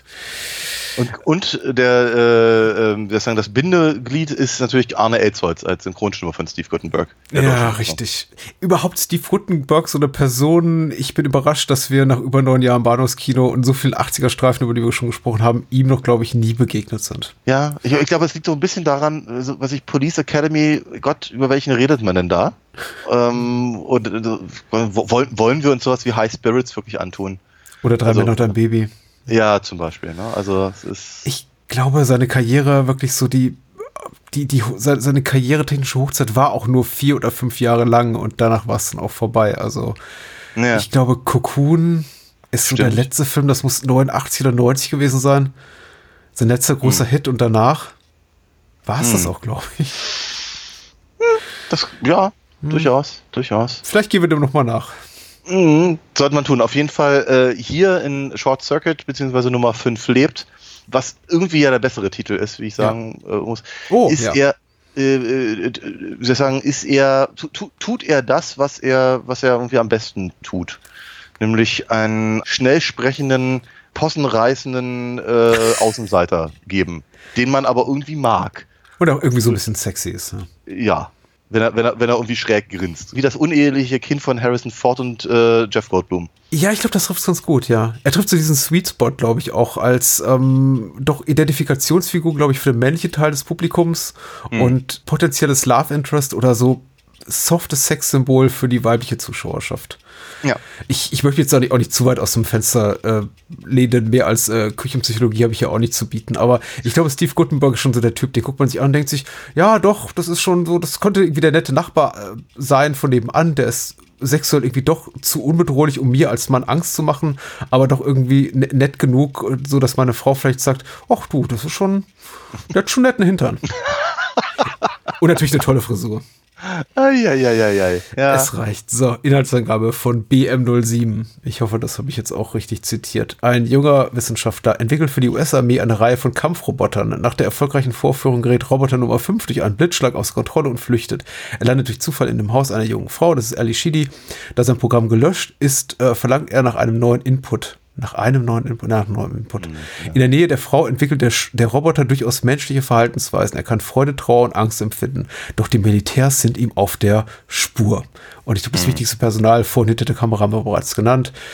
Ähm, ja, belassen wir es dabei. Mhm. Ja, ist okay. ja. ähm, deine Geschichte mit Nummer 5 lebt, die wahrscheinlich ein bisschen interessanter und ähm, ja, ich, langlebiger ist als die mit ich, Kampf in der fünf, um die fünfte Galaxis. ich weiß es nicht so genau. Ähm, ich weiß zumindest, ähm, irgendwie habe ich von diesem Film mitbekommen, vielleicht habe ich einen Trailer gesehen im Kino oder in der in dieser UFA Fernsehzeit äh, Filmzeitschrift äh, ähm, irgendwie Artikel gelesen, äh, die ich halt immer gekauft habe, wenn ich im Kino war. Und äh, ich weiß auf jeden Fall, ich war halt total heiß drauf. Und, mhm. und äh, vielleicht war es aber eben auch schon in Amerika der Erfolg, den, der es eben dann ein halbes Jahr dann in Deutschland aufwerten sollte oder irgendwas in der Richtung. Auf jeden Fall, ich, ich wusste um den Film und ich wollte ihn ganz dringend sehen und ähm, war, war irgendwie ganz, ganz tolle, ganz tolle wichtig. Und ähm, ich, ich, ich glaube, ich hätte ihn sehr, sehr gerne irgendwie so als, als, äh, als Geburtstagspartyfilm äh, mir an, angeguckt, aber er mhm. kam ja erst im August raus und das ist halt dann deutlich ein paar Monate nach meinem Geburtstag. Ich erinnere mich aber auf jeden Fall nämlich ganz, also in diesem Zusammenhang nämlich sehr, sehr deutlich dran, dass äh, ich, äh, ich habe den irgendwie wurde ich am Wochenende gesehen oder zum, zum, zum Kinotag oder irgendwas, ähm, habe dann davon ganz, ganz stolz in der, im, im, in der Schule erzählt. Hm. So 1986 war so, das war so die, das letzte Hurra quasi der, ähm, der Grundschule für mich. Mhm. Jedenfalls ähm, haben, sie, haben sie mich äh, so ein bisschen schräg angeguckt, weil der Film ist doch ab sechs. Ja. So, naja, 1986 war ich nicht sechs. Ja, man sollte dazu sagen, die äh, Grundschule in Berlin dauert sechs Jahre. Das ist jetzt ja, genau. äh, merkwürdig ja, zu hören, wahrscheinlich für alle Menschen außerhalb von Berlin. Äh, richtig. So, also es muss also im, äh, sehr, sehr, sehr, sehr, sehr knapp eben tatsächlich vor, vor Ende meiner Grundschulzeit gewesen sein. Und äh, zumindest war es eben so, dass ich, äh, dass, dass man mich so ein bisschen belächelte, wie ich denn äh, äh, doch in einen Film ab sechs gehen äh, könne. Ja, weil, wie kannst ne, du es so. wagen? Ja, genau. So, und äh, das eben, sagen wir mal, was wie wie keine Beverly Hills Cop oder sowas ist doch äh, genau das, was man halt gucken müsste. Ja. Was weiß ich. So, und ähm, das, das hatte mich halt damals sehr, sehr, äh, hat mich dann auch ein bisschen getroffen, muss ich ganz ehrlich gestehen, weil ich fand den toll. Ich fand den richtig toll. Ich glaube, ich habe ihn sogar zweimal im Kino gesehen. Mhm. Äh, weil ich ihn eben ganz, ganz klasse fand. Ich fand eben diesen Roboter so unglaublich äh, knuffig und, und, äh, ähm, und die ganze Geschichte irgendwie so anrührend und sonst wie. Ähm, ich war ein großer Fan. Ich habe dann auch viele Jahre später dann auch den, den, ähm, den zweiten mir angeguckt, der, der, der Direct-to-Video, äh, wo letztendlich, glaube glaub ich, außer Fisher Stevens niemand dabei ist aus dem ersten Film. Äh, und war der halt. War in Deutschland Direct-to-Video? In den USA mit Sicherheit nicht. Ich bin, ich bin relativ sicher, aber ich, ich, ich kann es natürlich überhaupt nicht genau sagen. Mhm. Man, man, möge mich verbessern, wenn man es besser weiß. Mhm. Ähm, aber zumindest ähm, war ich sehr enttäuscht vom zweiten. Ja. Und dann hatte sich eben auch meine Leidenschaft ein bisschen, ein bisschen äh, äh, auf ein Mindestmaß irgendwie so zurechtgestutzt. Ich bin ja immer noch, also bis heute bin ich ja der Meinung, es müsste irgendwie Actionfiguren geben von, von, von Johnny Five, ehrlicherweise, aber na gut. Ähm, das, das ist eigentlich meine, meine, meine, meine Historie mit diesem Film. Ich fand den halt irgendwie, als er rauskam, fand ich ihn rattendoll. Hm. Und äh, dann irgendwann halt nicht mehr. Hm. Und ich habe irgendwie, ich habe dann aber auch irgendwie nicht mehr so richtig drüber nachgedacht, warum eigentlich nicht. Mhm. Ich habe, glaube ich, habe ihn noch ein oder zweimal in den 90ern gesehen, wenn er dann im, im, im Fernsehen lief. aber ich habe ehrlicherweise nie wieder wirklich großartig dran gedacht, bis, bis neulich. Ja. Und dann passte das irgendwie ganz gut. Boah. Ich ich, ich, ich verstehe das. Und es äh, deckt sich auch ganz gut mit dem, mit der Wahrnehmung, die du gerade geschildert hast, nämlich, dass äh, der zweite Direct-to-Video-Sequel äh, gewesen ist. Der lief sowohl in den USA als auch hier im Kino. Und den habe ich sehr viel mehr auf dem Schirm gehabt.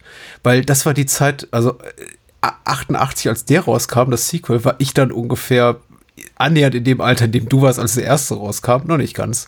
Aber ich begann mich auf jeden Fall bewusst für das Thema Kino und Kinofilme zu interessieren. Und ja. der war total innerhalb meiner Wahrnehmung. Dem hatte ich total ja. auf dem Schirm. Und den wollte ich unbedingt sehen. Aber ich dachte, nee, ich muss doch irgendwie den zweiten, den ersten Teil zuerst gucken. Und ich glaube, der lief dann im Folgejahr oder 1990 wahrscheinlich im Fernsehen. Habe den auf Video aufgenommen und danach wieder und wieder und wieder geguckt, bis hab irgendwann nenne ich irgendwann relativ bald verschwunden ist, muss ich sagen. Das ist kein Film, genau wie bei dir, der mich unglaublich lange begleitet hat. Ich fand den total super, echt knuffig, mhm. den ersten ja. Teil. Hab den auch echt gern geguckt und das war auch so eines dieser Videobänder, was immer eingeschmissen wurde, wenn eben gleichaltrige Kinder zu Besuch kamen und die mhm. Eltern gesagt haben, jetzt haltet mal für zwei Stunden die Klappe.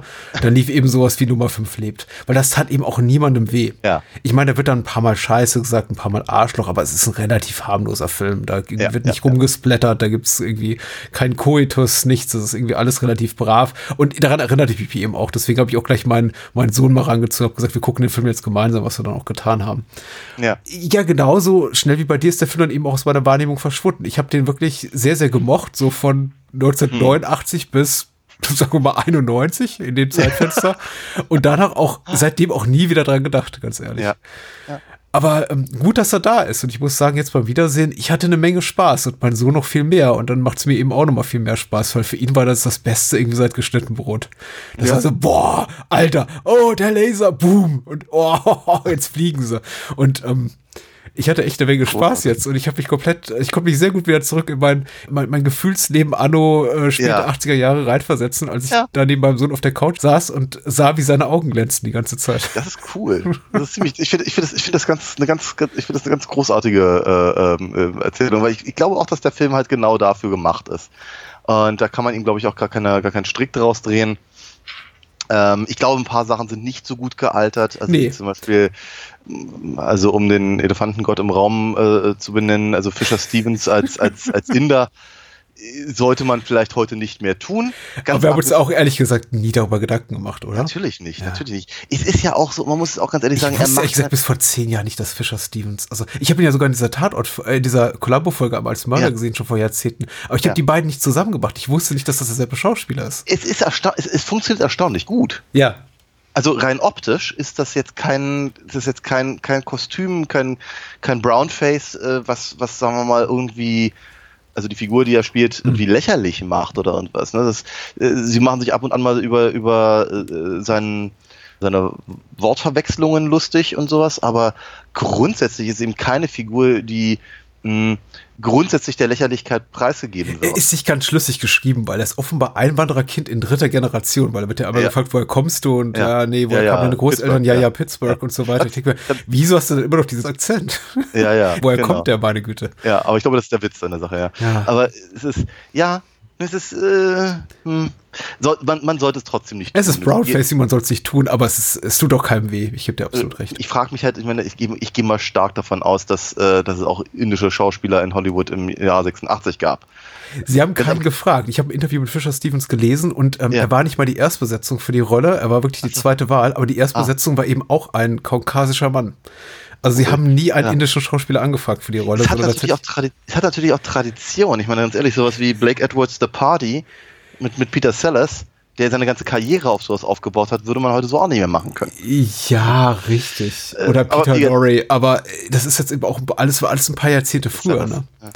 ja. gut, Sellers war nicht so viel früher, du hast auch recht. Vielleicht ja. ein Jahrzehnt früher oder zwei aber dennoch, also völlig, völlig richtig. Es, ist, es tut niemandem wirklich weh. Es ist aber vielleicht doch eine Entscheidung, die halt nicht gut gealtert ist. Ja. Auch andere Sachen sind vielleicht, sagen wir mal, doch sehr in dem, in, im, im, im, im Jahrzehnt verhaftet. äh, popkulturelle Referenzen, ähm, gerade wenn, wenn, wenn der Nummer 5 halt anfängt, irgendwelche, irgendwelche äh, John Waynes und wen nicht alles irgendwie nachzumachen und ich, ich finde, ich find, der Film ist auch relativ dünn, was seine, was seine Handlung angeht. Äh, so wahnsinnig viel passiert eigentlich nicht. Und mhm. sagen wir, das, das wirklich interessante Thema, nämlich eines, eines, eines, eines, äh, eines Roboters, der eben äh, durch einen Stromschlag echtes Leben äh, bekommt, ja. Äh, wird halt eigentlich auch gar nicht angefasst. Sie, sie, äh, eigentlich, eigentlich, eigentlich versuchen sie das nur zu verhandeln über die, äh, die Unwilligkeit des, äh, des, des, Protagonisten, Steve mhm. Gutenberg, also Newton. Doktor der Philosophie. Ja, genau. Und also das, äh, dessen, dessen, dessen Problem halt, das zu glauben, mhm. ist, ist, ist wichtiger, als was das tatsächlich bedeutet, da so ein, so ein, so ein, so ein Real-Life-Frankenstein zu haben. Mhm. Ähm, und äh, der, der, Film hat Ansätze, er hat ein paar Ansätze, die ganz interessant sind, so wie wenn, wenn im äh, Nummer 5 halt den, den, den Schmetterling irgendwie ganz toll findet oder eben aus Versehen den mhm. Grashüpfer platten macht, worauf er, er dann eben im Prinzip das Leben zu schätzen weiß. Mhm. Für einen Kinderfilm ist das ein interessanter und guter Ansatz, der mich auch, glaube ich, damals sehr beeindruckt hat. Mhm. Ich glaube, ich habe danach aufgehört, irgendwie äh, Fliegen und anderes Getier irgendwie kaputt zu machen, sondern lieber versucht, es irgendwie aus dem Fenster zu scheuchen. Ähm, also auf jeden Fall, das ist, das ist, mh, hm, aber, aber sie machen trotzdem nichts damit. Ja. Sie, sie, sie, ihre, ihre, ihr, ihr Fokus liegt auf anderen Dingen, wie eben, was ich eben äh, Schröder, äh, der, der eben äh, alles in die Luft jagen will und mhm. äh, die, die Geldgeilheit von, von Howard, also dem, dem, äh, dem, dem, dem Chef von Nova. Mhm und so und eben der, der, der, der, der, den, den Unglauben von Newton und diese ganzen Sachen sind ihnen viel, viel wichtiger als die Frage, was es ihm wirklich bedeuten würde, wenn eben eine, ein, ein, ein, ein Roboter eine, zu einer ernstzunehmenden künstlichen Intelligenz wird. Das ist mir auch sehr aufgefallen. Allerdings jetzt auch zugegebenerweise erst im Nachgang des Guckerlebnisses an der Seite meines Kleinen, das jetzt eben einfach nur völlig unbeschadet euphorisch war und ich einfach nur genossen habe. Und danach dachte ich mir auch ganz oft, hm, daraus hätte man aber doch mehr machen können. Und ja. das haben sie aber auch nicht wirklich weiter ausgeführt, was man durchaus hätte tun können. Es liegen interessante Gedanken darin, mit denen sich der Film niemals wirklich ernsthaft auseinandersetzen will. Der Film hm. backt einfach per se kategorisch kleine, kleine Brötchen.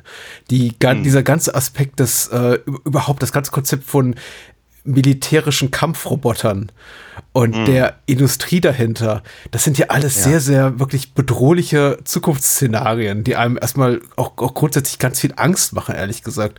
Und da liegen ja, eben klar. auch wirklich interessante Fragestellen dahinter, auch über den Wert mhm. menschlichen Lebens, auch durchaus philosophische Fragen, die man sich stellen könnte und so weiter und so ja. fort. Aber der Film ist eben, und das ist mir auch aufgefallen, wirklich äh, ab dem, mit, beginnt mit dem Vorspann, der sofort im Medias Res beginnt, nämlich gleich mit Knalleffekt, mit Explosionen noch und nöcher und Laser geschossen der hm. Film hat keinen Bock darauf. Es wird nee. ver verkürzt auf den kleinsten möglichen Nenner. Ich fühlte mich dann auch hier und da ein bisschen bisschen für dumm verkauft oder vergackeiert von dem Film, weil ich dachte, okay, du, du machst all diese Fässer auf, du hast aber wirklich nicht Lust, irgendeinen davon mal auf den Grund zu gucken. Das ist alles so, ähm, ach, guck mal hier und da sind riesige Militärbudgets und irgendwelche unsichtbaren Auftraggeber im Hintergrund mhm. und, äh, mhm. und alles wird aufgelöst mit, naja, ist ja nicht so schlimm, wird schon nichts passieren. Ach, du willst, du machst Ärger, dann bist du eben gefeuert. Und mhm. weiß ich, Amphibienfahrzeuge rollen durch Kleinstädte und schießen um sich und alles, alles dies wird begutachtet von den dort ansässigen Bewohnern die, die Straße ist übrigens genauso leer wie Masters of the Universe. Da scheint ja. irgendwie groß jemand zu leben, außer Stephanie in diesem ganzen Dorf. Ja. Ähm, ja. Es hat eigentlich, eigentlich nichts wirklich Konsequenz. Und da dachte ich mir schon, eigentlich dachte ich mir ganz wenig. Ich dachte mir eigentlich nur, das ist ein Kinderfilm. Ich muss mich einfach damit trösten mit dem Gedanken, das ist ein Kinderfilm. Der will mich ja. gar nicht erreichen. Er ist im besten Falle noch als Familienfilm zu bezeichnen.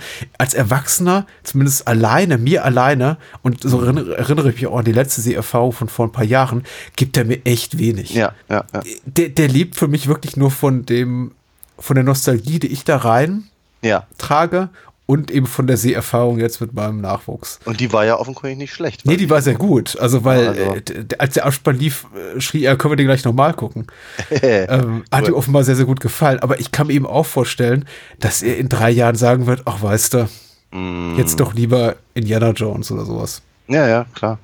Ähm, es ist, äh, es sind also gerade, also wenn, wenn sie eben diese Fässer aufmachen und dann nicht weiter, weiter verfolgen, dann sind das halt mh, ja, Lippenbekenntnisse, die eben auch durchaus der Zeit geschuldet mhm. sind. Das ist so ein bisschen so wie, also wir wollen ja was mit Explosionen machen, aber wir dürfen natürlich nicht sagen, dass wir sie so gut finden.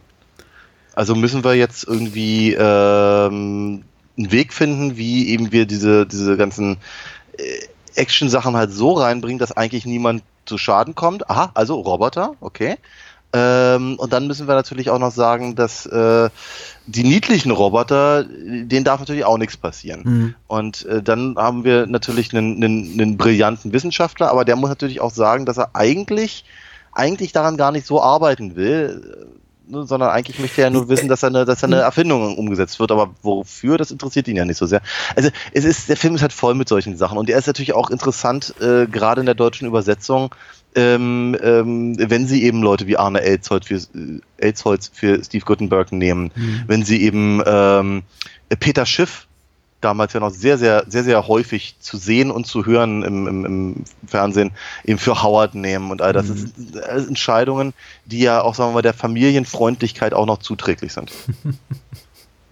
Es gibt Filme, denen der Zeitgeist oder einfach so die, der, der, der, der veränderte Zeitgeist in den 35 Jahren seit ihres Erscheinens wenig antut. Und da gibt es eben solche mhm. Filme wie Nummer 5 lebt, die ich glaube schon darunter gelitten haben, dass wir eben uns nicht mehr im Jahr 1986 ähm, befinden. Mhm. Wobei ich eben auch nicht weiß, ob es aus unserer europäischen äh, Sicht damals irgendwie anders war. Also wäre ich damals 40 Jahre alt gewesen oder über 40 Jahre, hätte ich da einen anderen Blick drauf gehabt. Ich bin mir nicht so sicher.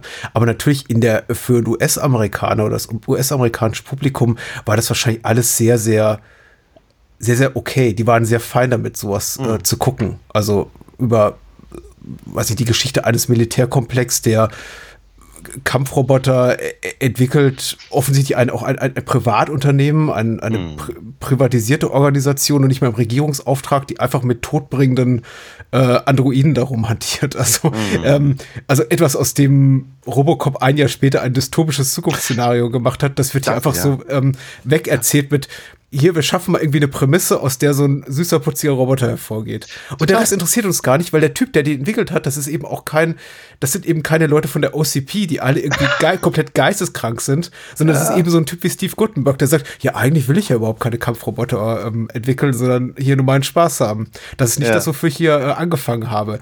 Äh, ich kassiere zwar gerne ihre Kohle, aber. Ach, stell dir mal vor, Newt, stell dir mal vor, Newton Crosby wäre von, von Miguel Ferrer gespielt worden. Ja. Das wäre wär ziemlich cool.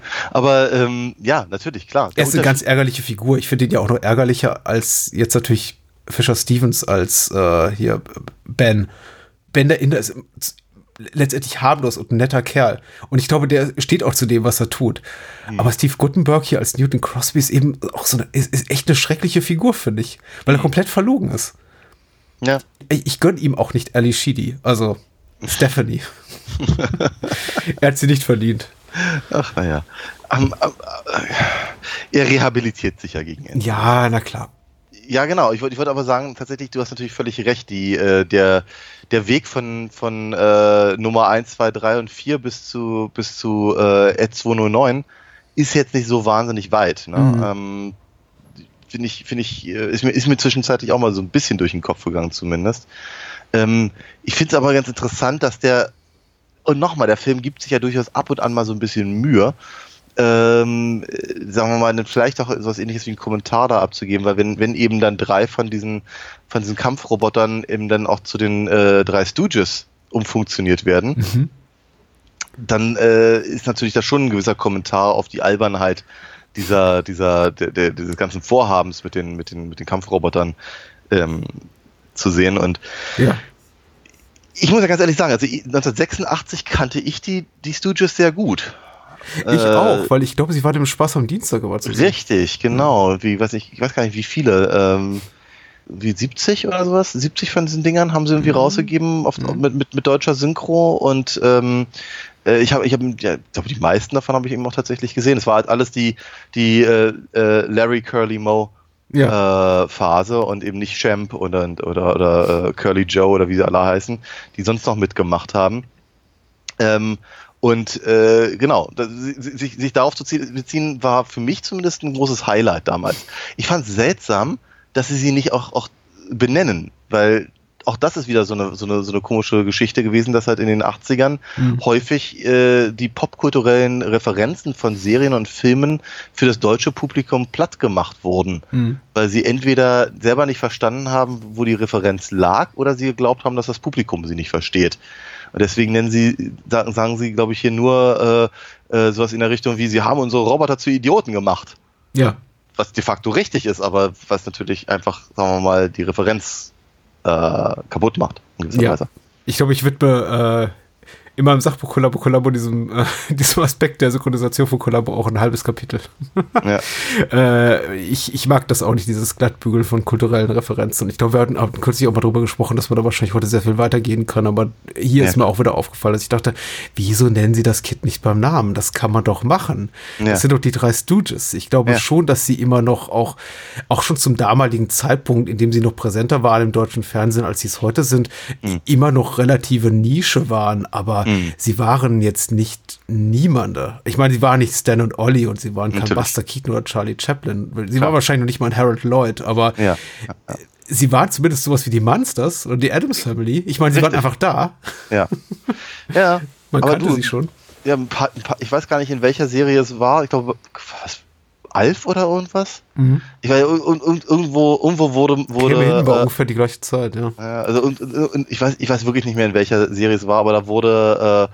Äh, ähm, ich glaube, äh, ein, eine schrecklich nette Familie wurde da tatsächlich übersetzt mit äh, verheiratet mit zwei Kindern.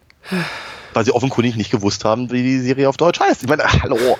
Aber das ist, und äh, das, das, das sehen wir halt hier eben, eben auch. Und dadurch, dass sich eben noch relativ viel um diese äh, um, um den Fernsehkonsum von Nummer 5 mhm. äh, dreht und dann eben äh, äh, gerade natürlich eben diese, diese Stooges-Nummer, äh, die wir eben im Fernsehen sehen können und mhm. dann, dann zwischendurch. Also es ist ja so, ich meine, immerhin haben sie ja Gerd Duvner gekriegt, der mhm. eben Ernie sp sprechen darf und Barney Gerollheimer. Ja. Ja. Und da haben sie gesagt, okay, die, die Referenzen, die kennen die Leute. Die wissen, wer, wer, was die Seamstraße ist und, und, und die Familie Feuerstein. Ja, aber und, und, und John Wayne und so. Also da, da, da haben sie sich getraut, aber eben die Der von Arnold Marquis hier gesprochen wird, ja. ja. Aber äh, was meinst du damit, dass er nicht gut gealtert? Weil ich meine, das war doch das, also John Wayne, Three Stooges, äh, irgendwelche alten äh, Thriller aus den 40er Jahren, das ist doch das, was früher im also was zu der, der Zeit im Der Umgang damit ist nicht gut gehalten. Nicht, nicht, der, nicht, nicht der Witz an sich, ganz im Gegenteil. Mhm. Weil ich fand es eigentlich auch ganz lustig, wenn die sich dann da gegenseitig ver, ver, verkloppen und der eine, der eine eben auch tatsächlich so ähm, Moos um den Kopf gelegt hat, wie eben den, den, den, den, den, den Haarkranz von, von, von Curly. Mhm. Äh, von, von, Larry natürlich, meine ich von Larry Fine. Ähm, äh, so, ist, ich, ich fand das, ich fand eigentlich diesen, ich fand die, die, die Stooges-Referenz total drollig.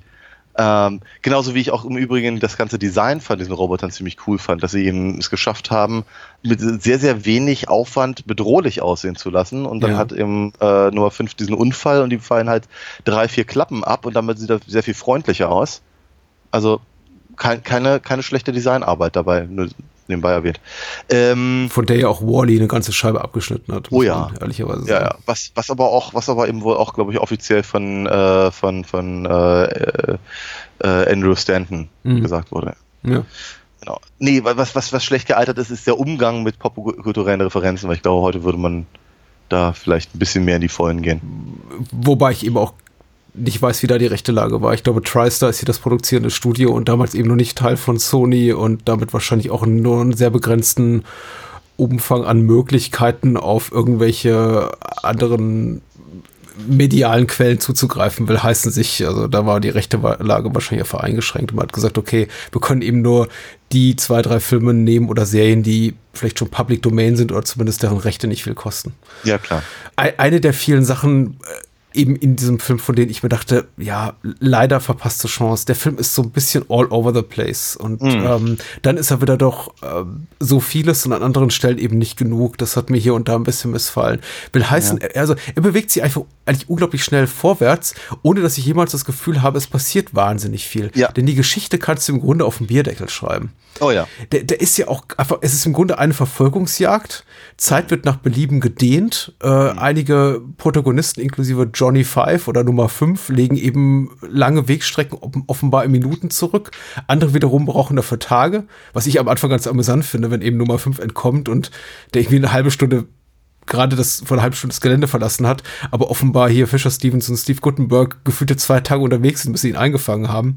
Ja, ja. Denke ich mir, was, hier werden irgendwie, wird, wird Raum und Zeit nach Belieben gedehnt, aber, aber sei es drum, will, will einfach heißen, also rein, rein erzählerisch hat man hier nicht sehr viel Mühe investiert. Aber der Film lebt eben vom, von, von seinen schönen Designs, von seinen Schauwerten. Es gibt eben sehr viele, also ich, ich betone ja nicht immer wieder die Laser und die Explosionen, weil sie tragen einfach hier zum Lustgewinn bei. Der Film hat ja, jede Menge Laser und Explosionen. Und das ist einfach ja. auch sehr, sehr lustig. Ähm, das Charisma der Schauspieler ist sehr gut. Ich finde, Ali Sheedy äh, sollte man auch nochmal wirklich hervorheben. Die, mhm. die, die macht wirklich eine Menge aus einem Nichts so eine Rolle. Ja. Setzt Ali Sheedy in so ein putziges Haus mit sehr, sehr vielen süßen Tieren und einem Roboter und du hast im Grunde 50 Prozent eines gelungenen Films, abendfüllenden Spielfilms. Äh, ich ich finde sie ja ganz lässt, wunderbar hier. Sie lässt, sie lässt sich eben aber auch auf den, auf den Roboter so ein. Ja, und das sie ist auch normal, sie, ich finde sie so unglaublich zugänglich. Sie ist im Grunde ja. ein gutes weibliches Äquivalent Pendant zu Steve Gutenberg, weil sie eben auch nicht so eine überproduzierte Hollywood-Schönheit ist, sondern eben auch mhm. wirklich so aussieht wie jemand, die mhm. genau in mhm. diesem Häuschen mit all diesen Tieren leben könnte. Ja. Ja, klar.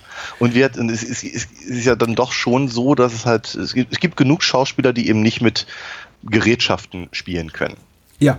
Und also man merkt das immer so, wenn man, wenn man sich so alte Muppet Show äh, anguckt. Es gibt halt Leute, die gehen da voll dran auf, die können halt echt, die, die, man, man merkt wirklich, wie die, wie die halt völlig vergessen, dass sie da gerade mit einer Puppe reden. Und, und äh, das, das macht immer so unglaublichen Spaß. Ja? ja. Und, und dann gibt es halt Leute, die sich sehr, sehr anstrengen, um irgendetwas zu transportieren, weil es ihnen halt völlig zuwider ist, eben mit, einer, mit, mit, eben mit, mit einem Stück Stoff zu kommunizieren. ähm, und Ali Sheedy hat überhaupt kein Problem damit, eben Nummer 5 eben, eben zu umarmen und mit ihm zu tanzen mhm. und, und ihn eben als, als, als, als gleichwertigen Teil des Films halt wahrzunehmen. Und das mhm. ist eben äh, das, ich glaube, das hilft eben auch mir als Zuschauer eben die Geschichte ähm, auch persönlicher äh, aufzunehmen. Stimmt. Ähm, es hilft natürlich, und das würde ich auch noch mal ganz kurz sagen, es ja. hilft natürlich auch, dass, dass Wolfgang Ziffer Nummer 5 spricht, zumindest in der deutschen Version. Mhm. Tim Blaney spricht ihn auf Englisch, dachte mir leider gar nichts, muss ich mhm. ganz ehrlich gestehen. Ähm, aber Wolfgang Ziffer ist natürlich eine unglaublich bekannte Synchronstimme. Aus, aus, aus 100.000 äh, Disney-Filmen äh, hat, was ich, das schwarze Loch hat er gesprochen und Roger Rabbit hat er geredet und er war der Gopher im Love Boat und äh, er hat dann, glaube ich, in den, in, den, in den Prequels hat er C3PO gesprochen. Also er ist, er ist, er ist relativ, also er und Santiago Ziesma mhm. sind halt, glaube ich, zwei der wirklich am meist besetztesten Synchronsprecher gerade im, im, im, im äh, Zeichentrick- und Kinderkontext. Ich habe beide im Übrigen mehr, mehrmals äh, äh, im Theater gesehen. Ähm, entweder in halt äh, so Kindertheater, Santiago Ziesma und wie im Geschwister von, von, äh, von, von Canterbury, hm. äh, Canterville und, äh, und beide zusammen im, im Jedermann. Äh, die beiden sind wirklich sehr, sehr gute Schauspieler und scheinen eben gut miteinander klarzukommen, aber diese beiden Stimmen hörst du halt überall. Und ähm, ja, und Nummer 5 lebt eben auch durchaus durch diese sympathische und bekannte ähm, Kindersynchronstimme. Ja, ist definitiv auch äh, ganz, ganz tief in meiner kindlichen Psyche und auch Erwachsenenpsyche verhaftet, ja, seine Stimme. Also, du, du hast im Vorfeld unseres Gesprächs über ähm, Kampf um die fünfte Galaxis gesagt, ich weiß gar nicht, ob es so ein langes Gespräch wird, am Ende haben wir doch relativ lange darüber gesprochen. Ich glaube, bei Nummer 5 lebt fällt es mir noch viel schwieriger, wirklich viel Erbauliches darüber zu sagen, weil ja. der Film ist echt kompetent gemacht. Ich kann ihm wenig handwerklich vorwerfen. Er sieht mhm. wirklich gut aus. Er ist wirklich gut getrickst. Es ist, ich, ich mag die kleinen äh, selbstreferenziellen Spitzen auch in Bezug auf John Badhams eigenes Schaffen, wenn ihr äh, Ali Sheedy quasi eine Dialogzeile aus Wargames herbei zitiert und je nach dem ja. Kriegstreiber schreit oder ähm, äh, nur Samstagnacht im Fernsehen läuft und dann ja. äh, Nummer 5 äh, John Travolta nachtanzt. Oder ja, das, was er dafür hält. Überhaupt ein sehr agiler Roboter, muss ich sagen, dafür, dass er so konstruiert ist, wer ist. Also er fliegt ja einige Mal auf die Nase und ja. schafft es immer wieder selbstständig aufzustehen. Äh, Hut ab. Ja. Ich glaube, da muss man aber auch ein bisschen tricksen. Das mag sein, aber das, aber das Design von dem Roboter sieht aus, als könnte es prinzipiell funktionieren. Ja. Weißt du, was man. Hm? Weil es eben auch an einigen Stellen etwas, äh, einfach unelegant ist, wie zum Beispiel, was ich hinten hm. dieses, dieses Rollrad, mit dem man sich eben auch um, um die eigene Achse drehen kann und sowas äh, wo man irgendwie denkt, das, das, das, das müsste man nicht tun, wenn es eben einfach nur ein Science-Fiction-Film ist. Ne? Aber, ja. aber er, er ist eben so gestaltet, dass man halt glauben kann, dass er prinzipiell funktionieren würde. Das ist richtig, aber es ist tatsächlich auch so ein Design, wo man hier und da die Suspension of Disbelief auch mal an, anknipsen muss, um wirklich ja, ja. zu glauben, dass er sich so fortbewegen kann, wie er es dann eben tut, wenn er dann zum Beispiel ein Auto besteigt und losfährt. Äh, ja, und da ist natürlich praktischerweise gleich eine Rampe am Einstieg oder wenn er sich dann irgendwie kurz vom Finale, wo man ihn dann kurzzeitig für zerstört glaubt, dann wieder auftaucht und dann ist plötzlich so eine Hebebühne in diesem Auto drin. Ich dachte, mhm. wo war die die ganze Zeit? Ja, aber ja, egal, jetzt ist sie da. Ja, ja, ja, ja.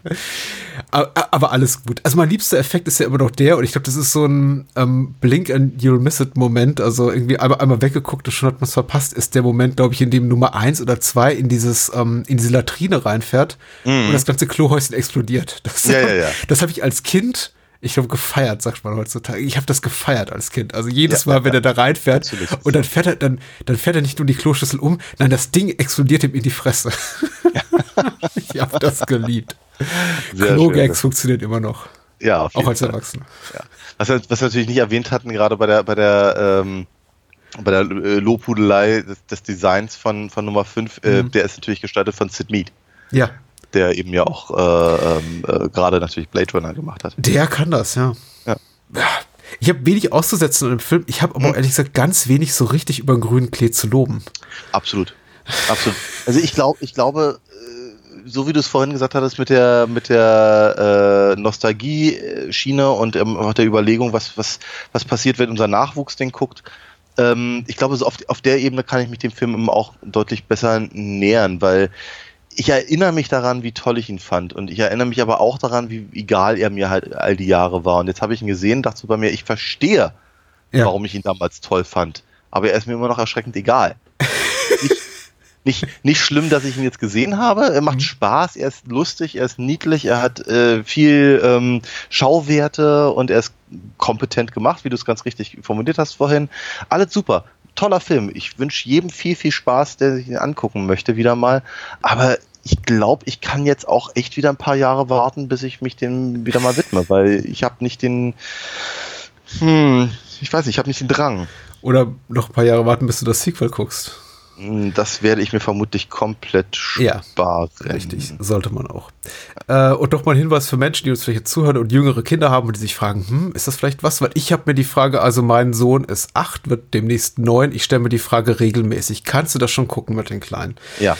Äh, und das ist auch so ein Film, da hatte ich jetzt relativ wenig Zweifel, weil ich den als super harmlos in Erinnerung hatte und diese ja. äh, Erwartungen haben sich eben auch erfüllt. In dem, also in dem Fall würde ich sagen, ab sechs Jahren durchaus geeignet, wenn das Kind so eine grundsätzliche Affinität hat zu Explosionen und ähm, Richtig. Also ich, wilden Gedöns, weil äh, abseits ja. von ein, zwei Arschlöchern und Scheiße ist da wenig drin. Und damit habe ich ja erstaunlich wenig Probleme, ja. muss ich mal ganz ehrlich sagen. Aber ähm, äh, also meine Tochter ist ähm, ein bisschen jünger, die ist äh, sieben, aber ähm, die hätte vermutlich deutliches Problem mit diesem Film. Weil sie sehr, sehr, sehr mitfühlt. Und dann, glaube ich, der arme Roboter, dem wird ja doch durchaus sehr übel mitgespielt. Und dann, dann äh, rückt die Armee aus, oder diese Privatarmee von, von Schröder, muss man übrigens auch nochmal ganz kurz, ganz kurz gesagt haben, G.W. Bailey ist natürlich sehr gut in dem, was er da tut. Ich meine, er, er, macht, nicht, er macht nichts anderes als das, was er immer gemacht hat. Richtig, ja. Der Police mhm. Academy Film. Aber dafür hat man ihn offenkundig eben auch äh, äh engagiert und er, er, liefert ab. Ja, ähm, wie Richard Keel eben auch. Ja, genau. Und äh, nee, aber ich glaube, ich glaube, sie würde da halt deutlich, äh, deutlich zu sehr mitleiden mhm. und ich glaube, das wäre zu, zu aufregend. Ähm, von daher, ja, ich glaube, kind, jedes Kind ist da anders und ähm, ich verstehe ja. das und da ist auch, äh, ich, ich hatte jetzt äh, zwei, drei Tage später noch mit der gemeinsamen Bekannten von uns, die ich jetzt äh, mal nicht namentlich nenne, weil ich glaube, sie nicht gegrüßt ja. werden will, mich darüber unterhalten. Und sie sagte, ja, ach, ich fand den auch vorher immer ganz traurig, den Film.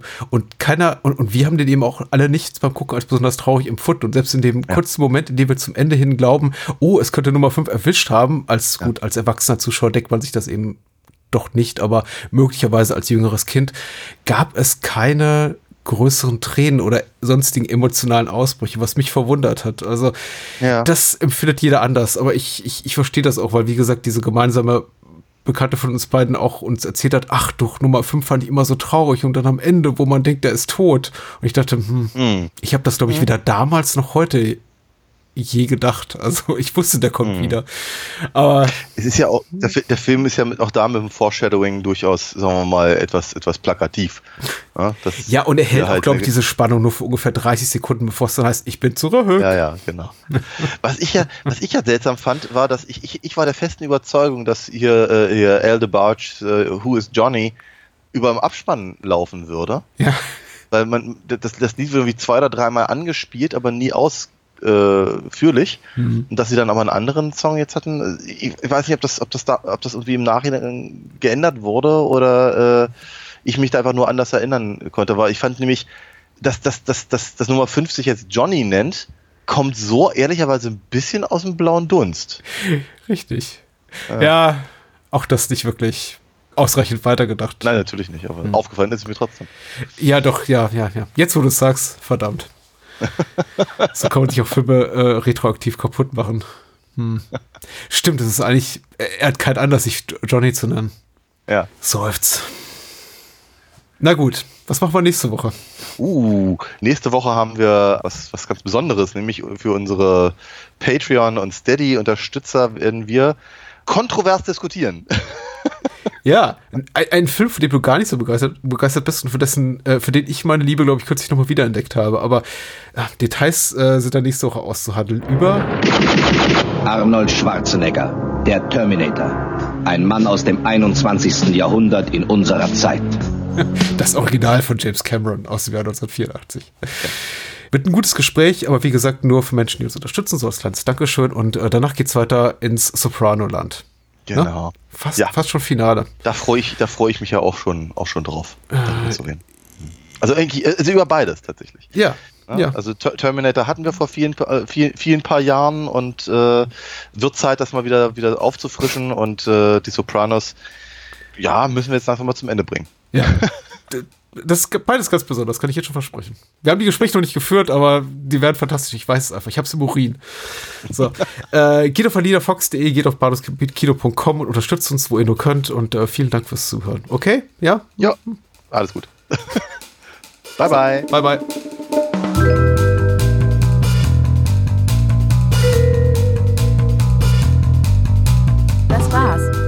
Mehr Bahnhofskino und die Bahnhofskino Extended Edition gibt es bei iTunes, Spotify und überall, wo es gute Podcasts gibt.